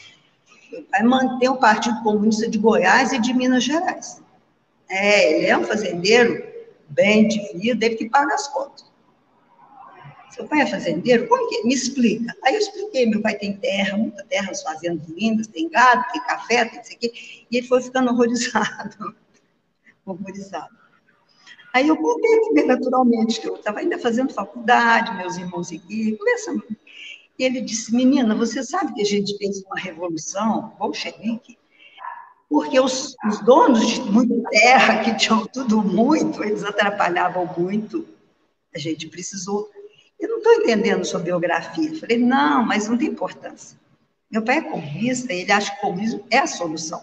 Bom, foi um encontro bem cordial, a gente ficou meia hora ali, muito simpático, veio milhões de fotos. No dia seguinte, o Prada tinha as fotos, eu dançando com ele, já tinham saído pela manhã, e no dia seguinte, eu na sala dele, uma sala lindamente é, é, conservada, nos móveis muito antigos, austero demais e tal, e ele mandou que alguém nos levasse para conhecer tudo que desse tempo, até a hora que a visita acabasse que nós aguentasse andar lá dentro, vendo aquilo, é uma aula de história da, da Rússia, né? Então, assim, eu nunca fui comunista, eu, na verdade eu sei pouco de comunista, mas aquela história, né, do, do lobo do cordeiro, eu vou te comer porque você é comunista. Não, não sou, você sujou água do rio. Não, não fui eu que sujei, foi o meu pai, o cordeiro veio. Mas você vai pagar o mesmo preço e acabou. Essa é a, é a mais antiga, mais certa. Eu nunca fui, eu não tive tempo. Eu tinha 27 anos quando a, a ditadura militar se instalou no Brasil. Eu tinha três filhos pequenos. Tive que fugir, passar um mês inteiro em barranco de rio com meu marido. Uma loucura, todos nós procurados pela polícia, tudo horror que eu via, foi um horror o começo da ditadura militar no Brasil. Então, os comunistas. Então, a Marta Sérgio, era professora na sala de aula, eu adotava livros de escritores brasileiros. Os escritores brasileiros eram, a maioria deles que estavam escrevendo naquele momento, eram, se diziam comunistas mesmo, gente muito boa, muito famosa, muito Ai, importante. E, os, e o diretor da escola, que era bem galinha verde, e se implicava comigo. Por que isso? Aqui a meninada pequena no quintal, meus cinco flageladinhos. Então, a gente ficou sempre com assim, mas eu sou uma pessoa assim, que repudio tudo que está de errado, da extrema-direita, de tudo, né? Mas não me incomoda, não. Só que eu, eu nunca me aprofundei nessa questão.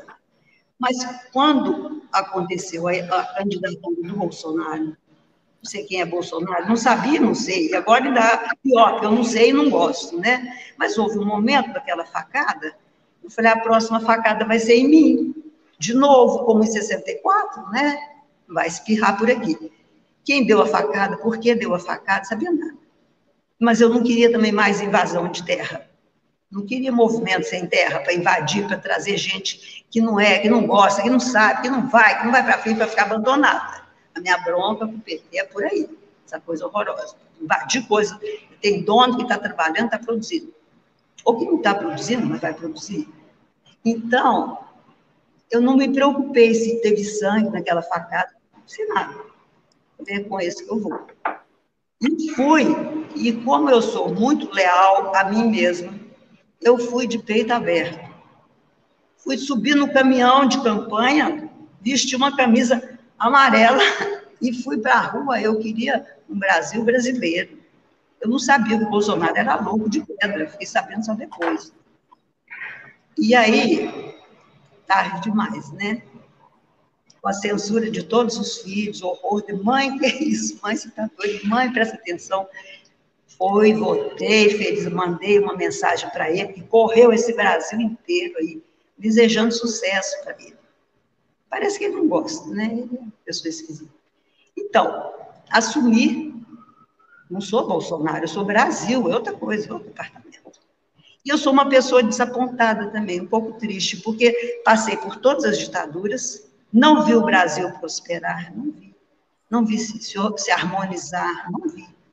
O que, que eu pude fazer? A literatura, com a maior honestidade, eu sou honesta, refaço dez vezes o texto, buscando a singeleza mesmo da minha mensagem.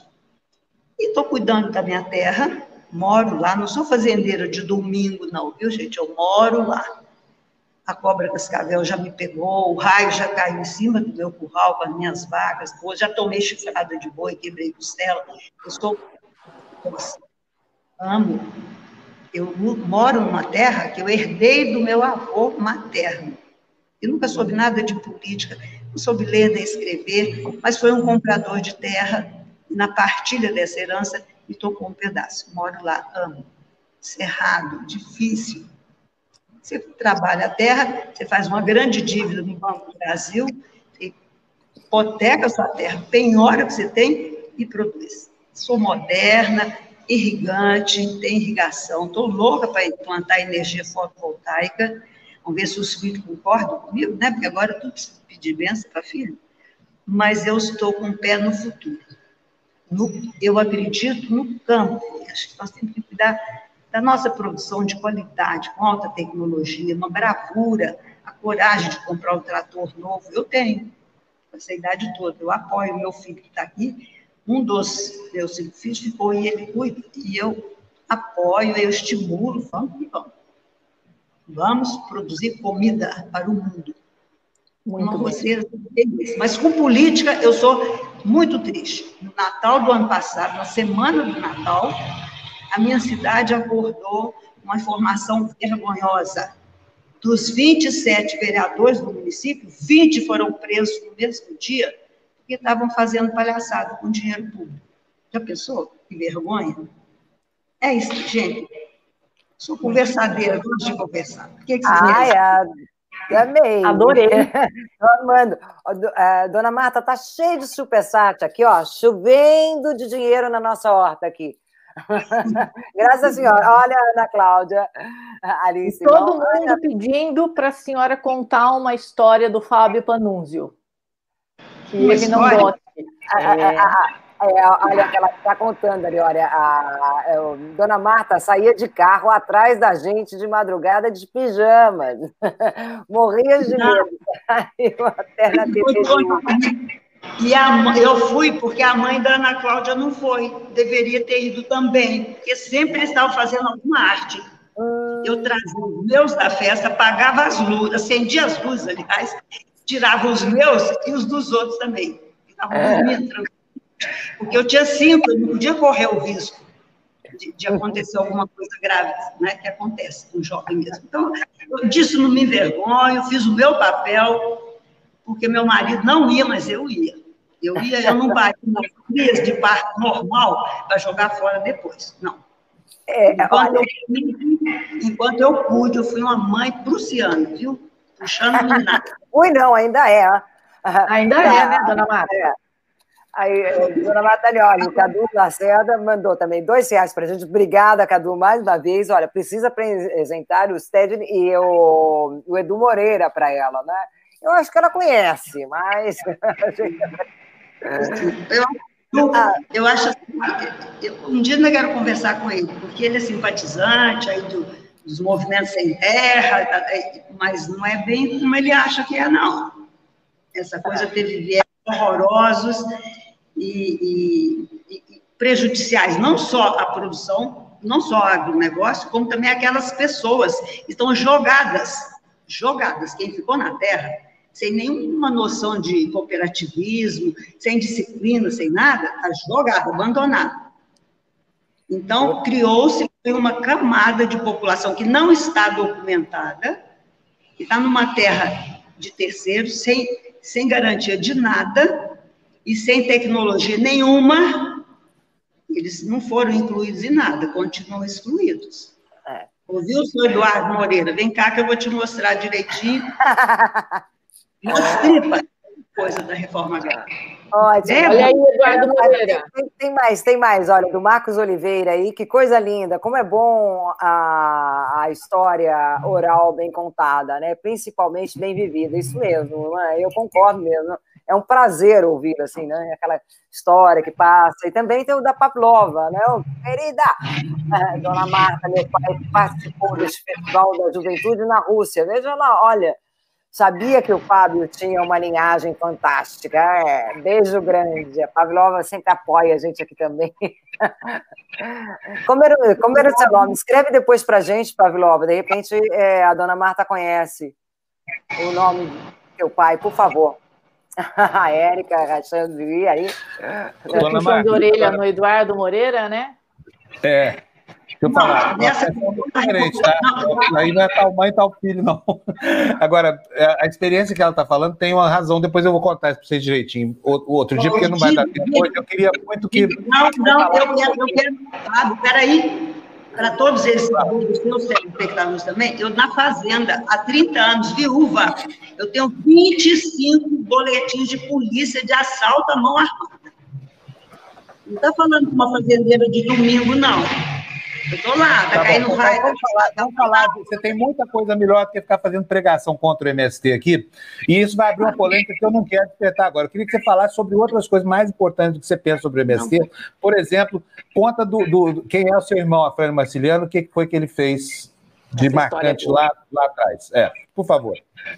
Primeiro, deixa eu ver, eu não sou contra o MST, eu sou contra a maneira como as coisas foram feitas. Tá, mas, mas vamos, vamos andar com esse assunto. Não adianta fazer pregação contra aqui, você não, não cola. Vamos, vamos contar do que interessa.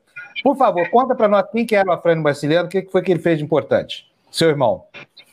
Então, letreirzinho do Partido da União da Juventude Comunista, entrou na Faculdade de Medicina, foi tarefeiro, foi junto com, com o Duval Viana, subiu favela no seu domingo para atender o pessoal lá em cima, para levar cultura, né?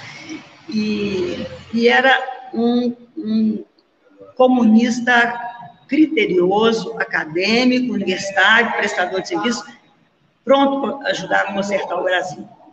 E ele recebeu uma incumbência de operar, ajudar um companheiro, alguém que precisava muito da maior modificação possível no rosto. Eu, eu sei o que ele disse, a verdade que ele me contou, me contou, mas, mas não sei se é a verdade da verdade mesmo. Ele operou essa pessoa e era o Carlos Lamarca. De repente apareceu como um atirador de elite, etc., e deu um trabalho. Bom, ele fez todo, tudo que ele pôde naquele rosto para alterar uh, os traços mais, mais significativos. Isso custou a ele muito tempo de sofrimento, de prisão, de, de, de, de, todo sofrimento profissional. O casamento dele se desengrenou, a clínica dele precisou fechar, ele ficou muitos anos fora do mercado de trabalho. Depois, pouco a pouco, lentamente, as coisas foram se normalizando. Até o momento em que Lamarca foi capturado no sertão da Bahia, se não me engano, e ele foi levado para assinar o laudo, o atestado de óbito, que estava pronto, e aquele atestado dizia que ele morreu de morte natural. Não. Meu irmão falou, não vou assinar, ele tem mais de 28 furos de bala no corpo, morte natural, isso não assina isso de jeito nenhum. Mas aí o exército tem muitos médicos, né? Qualquer um pode assinar, eu não vou assinar. Então, eu tenho maior admiração por esse irmão.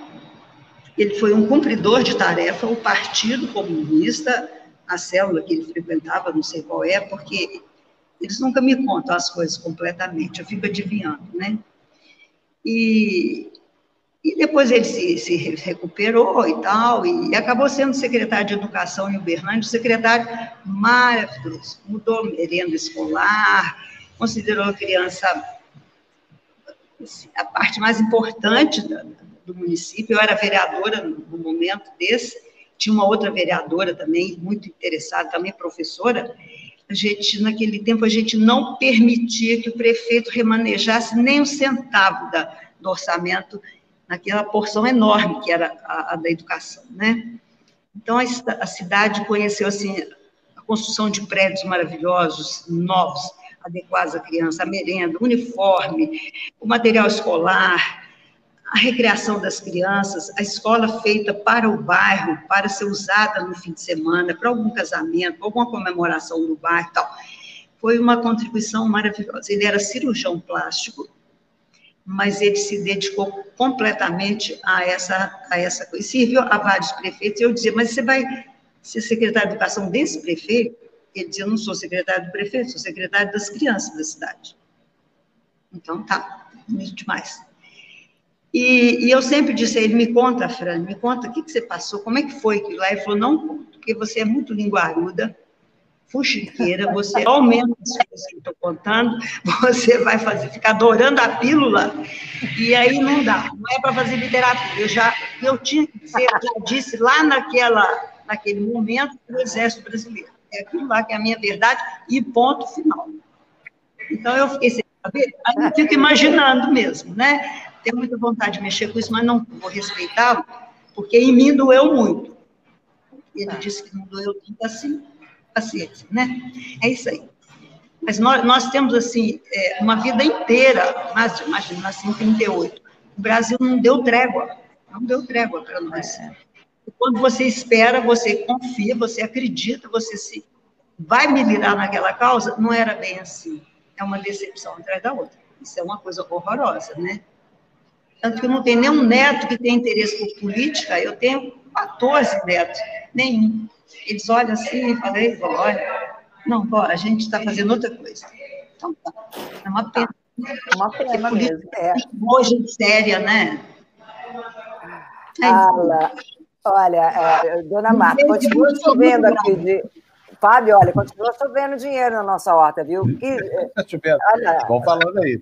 É, gente, que linda, ficaria horas ouvindo suas histórias, dona Marta. Dona Marta, olha, eu, uma vez aqui eu, eu, eu, apresentei uma árvore, só fotografia de uma árvore aqui para o. Sabe, quando o despertador eu estava falando do movimento Slow Food, que é aquele que, que preserva a, a, a vegetação local e a, é, todos esses valores, e ele reconheceu imediatamente, né, Fábio? Era um pequiseiro, né? É isso? É isso, é. É, e aí ele, falou, aí começou a contar daquele cheiro da, da, das flores e da fruta, quando ele comia assim no, no, no pé. Né? Quer dizer, essa, é, é, essa mineirice, essa coisa linda aí, olha, continua, viu? A senhora passou bem para os seus filhos, né? E eu continuo aqui esperando por vocês, quem sabe um dia vocês. Sou uma doceira, sou uma serradiana, sou, sou uma materialista benzedeira. Olha, sou benzedeira e sou ateia. História de assombração é comigo mesmo, assombração adoro. Eu recebo estudantes, tem alunos de cada vez para passar o dia comigo na fazenda. Sou uma pedagoga assim na sala verde. Gente, então, é isso aí. Bom, vocês me cobravam isso, falavam assim, que dia que você vai trazer sua mãe para falar? Vencido o desafio, está explicada a história. Mas ela vai voltar, viu, Fábio? Vai voltar? Olha, aqui, ó, vai, que a gente passou nela aqui para ela largar esse bolsonarismo aí, ó. Sal grosso! Sal grosso, Ana Maria. Aqui tem a cura Bolsominion, que é o seguinte: pega aqui um copo, por exemplo, como esse aqui que eu estava tomando meu suco de uva aqui, põe no, no em cima aqui do, do monitor, Aí assiste a TV Democracia durante duas semanas. Depois você pega, joga a água fora, acabou. Passou o bolsonarismo. Foi assim que a gente fez com a minha mãe. Se não der certo, pega o sal grosso no armário, entendeu? Deixa aqui do ladinho da mesa, assiste a TV Democracia, depois põe o sal grosso no churrasco e acabou bolsonarismo. Fala, mãe. Fala. Sim, dona Maria. Eu tenho muito eu tenho uma qualidade, eu sou otimista. Eu é verdade. Acredito, eu acredito que vai dar certo. E eu procuro passar isso. Eu moro sozinha na fazenda, com esse tanto de bandido, tanto de assassino que eu já vivi, e eu continuo. Eu acho que vai dar certo. Eu estou fazendo bem feito, moderno, corajosamente. É só isso que é a única coisa que A única coisa que a gente cobra dela ultimamente, gente, é que termine um livro chamado As Três Mortes do Coronel, é uma história belíssima, baseada também na experiência da família, essa coisa toda. Faz só 20 anos que ela está escrevendo. O dia que ficar pronto, tem certeza que vai ser uma obra-prima, porque ela escreve divinamente. Mas até lá nós vamos continuar cobrando que termine esse livro. Aliás, em que pé que anda isso, mãe? O livro? O livro? Não, agora, agora eu estou preparando suco de tamarindo, que é tempo de tamarindo, estou É assim mesmo. Novo, para fazer essa salada Tudo tem Isso aí. Ó, mãe, beijão para você, então. Obrigado pela entrevista, viu? Dona Marta, beijo. Volte, volte. Pode que eu vou. Sucesso, longa vida para vocês aí, tá bom? Foi o melhor do tempo. tchau, tchau, tchau. Obrigado, mãe. Pois é, gente. Opa! Gostaram? É minha mãe. Muito, muito querida. Agora eu vou contar uma coisa. Olha só, a única de cinco irmãos que escapou. Não, a única não, porque tem um irmão mais novo dela que ainda não, ainda não, não se pôs à prova. Mas é uma família inteira que fica caduca. Antigamente chamava caduquice, hoje em dia é Alzheimer. É, assim, avós, tios, tios avós, essa coisa toda. E é impressionante a lucidez dela. A, a memória dela para fatos muito distantes é uma coisa impressionante. E eu vou, assim que a gente localizar, porque tá com. Tem uma irmã minha que é a chave do cofre dessas lembranças aí, as fotos dela na capa do Právida. Ah, eu quero ver. De 1958, entendeu?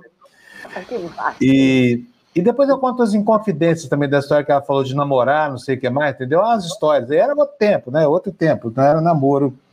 Não era namoro como é hoje, assim, mas, mas enfim, tem umas histórias interessantes. Eu vou saber, Pedro, se ela me autoriza a contar. Terminamos, gente. Acabou. Ai, que chato. Eu queria ficar mais com ela, mas é? ela volta. Não seja por isso. Hoje, não, não seja por isso. Aí, ó, voltou. não, mas voltou só para a gente falar tchau. Tchau, mãe, brincadeira. Um beijo para você. Deixa ela lá assistindo. Mais beijo. É.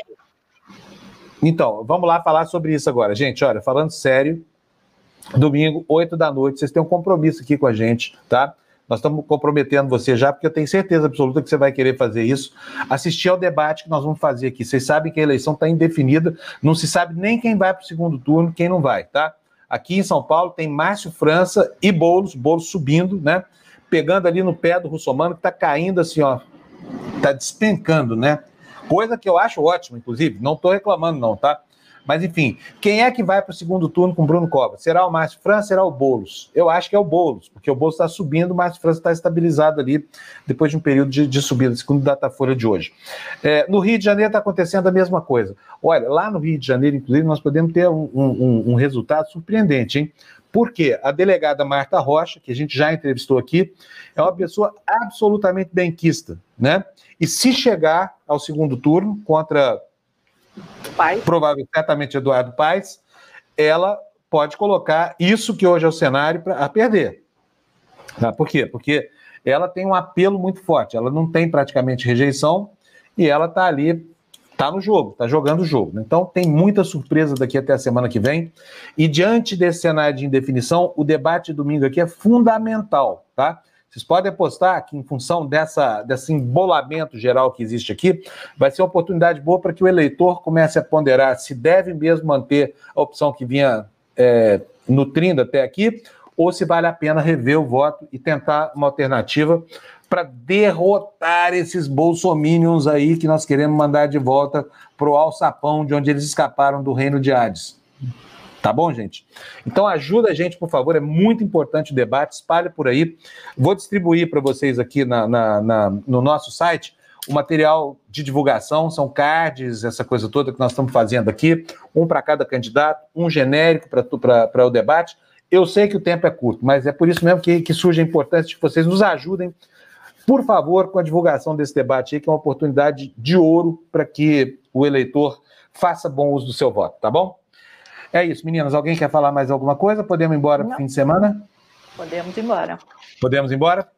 Podemos ir? Ai, mas foi lindo, viu? Foi lindo, amei. Agora as mães de vocês vão ter que ser entrevistadas também por questão de isonomia. Ah, eu quero. Mamãe, eu quero. Então tá bom. Gente, olha, obrigado para vocês, viu? Tchau, Minha gente. mãe é uma figuraça mesmo. É, ela, a gente conseguiu resgatar ela. Eu garanto para vocês que nunca mais na vida ela vai cair nessa esparrela. E eu, a gente aqui dentro de casa, a gente sabe o que foi. Essa história do MST é o seguinte: realmente as fazendas da família ali em volta da fazenda dela, que não eram produtivas, né, foram sendo tomadas com o passar do tempo. E lá, é, é, os acampamentos do MST realmente têm um problema. Não é culpa do MST, mas é culpa da situação que o país vive. Por quê? É, esses, os acampamentos são área federalizada. Então a Polícia Militar não vai fazer a ronda lá. E a Polícia Federal também não vai. A Polícia Federal é que tem atribuição. O que, que acontece? Acaba, acaba acontecendo que pessoas que são bandidas mesmo vão lá se misturam com a população que de boa fé os recebe lá no acampamento sem saber da atividade criminosa e isso acaba contaminando a segurança de toda a região. Foi o que aconteceu lá. Ela falou 25 boletins de ocorrência em 10 anos, são dois assaltos violentos por é, e meio por ano na, na, na, na fazenda. Então, uma experiência terrível que ela deu. Então, as dores todas são por causa desse, desse contato, tá bom? É isso. Conhecer a dona Marta, tá aí, cumpri a minha promessa já ancestral. Então, um beijo para vocês, obrigado. Bom fim de semana. Tadeu, Fábio, até domingo. Antes da gente terminar, só um pitaco na programação que o Luiz Tadeu. Epa, olha lá. Opa, Sexta vamos lá. Super na TV Democracia, 9 horas. Tertúlia, 12 horas. Né? É, Estado de Estado Direito, de Direito. Vai, vir agora. Hein? Às 15h30. É, na Mastreta, às 17 horas. É, cartas na mesa, 18h30, libertas 20 e sextou. Muito bem. Só mesa com a bruxa sair, Letícia. É, a bruxa Letícia que está acertando tudo, hein? Já acertou a eleição do, do, dos Estados Unidos lá. Seja lá o que acontecer, ela acertou. Só dar uma olhadinha aqui no, no, no, no placar das eleições lá nos Estados Unidos, para a gente ver se tem novidade, para a gente poder encerrar o programa aqui sem dever nada para vocês, né? Estou aqui com, com o mapa aqui da, da, da Fox News, que é o mais otimista de todos, mas parece que vai acertar. É isso. Virou em, em, é, na Pensilvânia, virou na Geórgia. Vocês querem ver? Vou botar para vocês aqui, ó. Só para a gente confirmar juntos aqui. Cadê, meu filho? Entre aí. Está aqui. Então temos aqui o mapa da Geórgia que vai entrar na tela de vocês. Entrou agora. Olha só. Tá a mesma coisa. Olha. Nevada ainda continua o Biden na frente aqui. É, o 49,4%, 48,5%, então vantagem grande aí, está com 84%. Não anda a votação lá em Nevada, mas não vai precisar de Nevada, tá? Porque nós temos aqui ó, a situação na Geórgia, 49,4%, 49,4%, mas com a vantagem pequenininha lá do, do, do Biden sobre o Trump, né? Quantos votos aqui? 1.100 votos agora, aumentou um pouquinho a vantagem aumentou um pouquinho a vantagem. E temos aqui na Pensilvânia, olha, 1 milhão 399.806 votos para o Biden, o que... Mas virou e virou bem aqui, hein? Virou bem.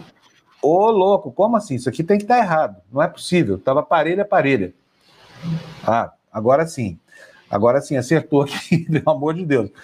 3 milhões 295 mil 327 votos para o Biden, tem 0,1% na frente do, do Trump. Em Trump tem 3 milhões 289.731, o que dá aqui quantos mil votos de diferença? Aqui 6 mil votos de diferença, gente. Sabe o que, que vai decidir? 6 mil aqui, mais quantos aqui? Mais 800 votos aqui. Olha que eleição apertada, hein? Puxa vida. os americanos têm que pensar muito bem na próxima o que fazer com esse voto, porque, sabe, é de provocar calafrios no mundo, sabe? E, e, que, e que essa gente escolha em nosso nome para governar o planeta alguém cuja qualidade política está muito próxima daquele grande líder da Alemanha nazista do Terceiro Reich em 1930. O mundo depois dele foi muito mal, mandou muito mal, né? Esperamos que o Trump tenha sido o Hitler aposentado por essas eleições, tá? Ó, Fabio, a Rosali a Rosali está lembrando que hoje também tem sarau às 21 horas. Né? Então, mas eu agora sou contra o sarau.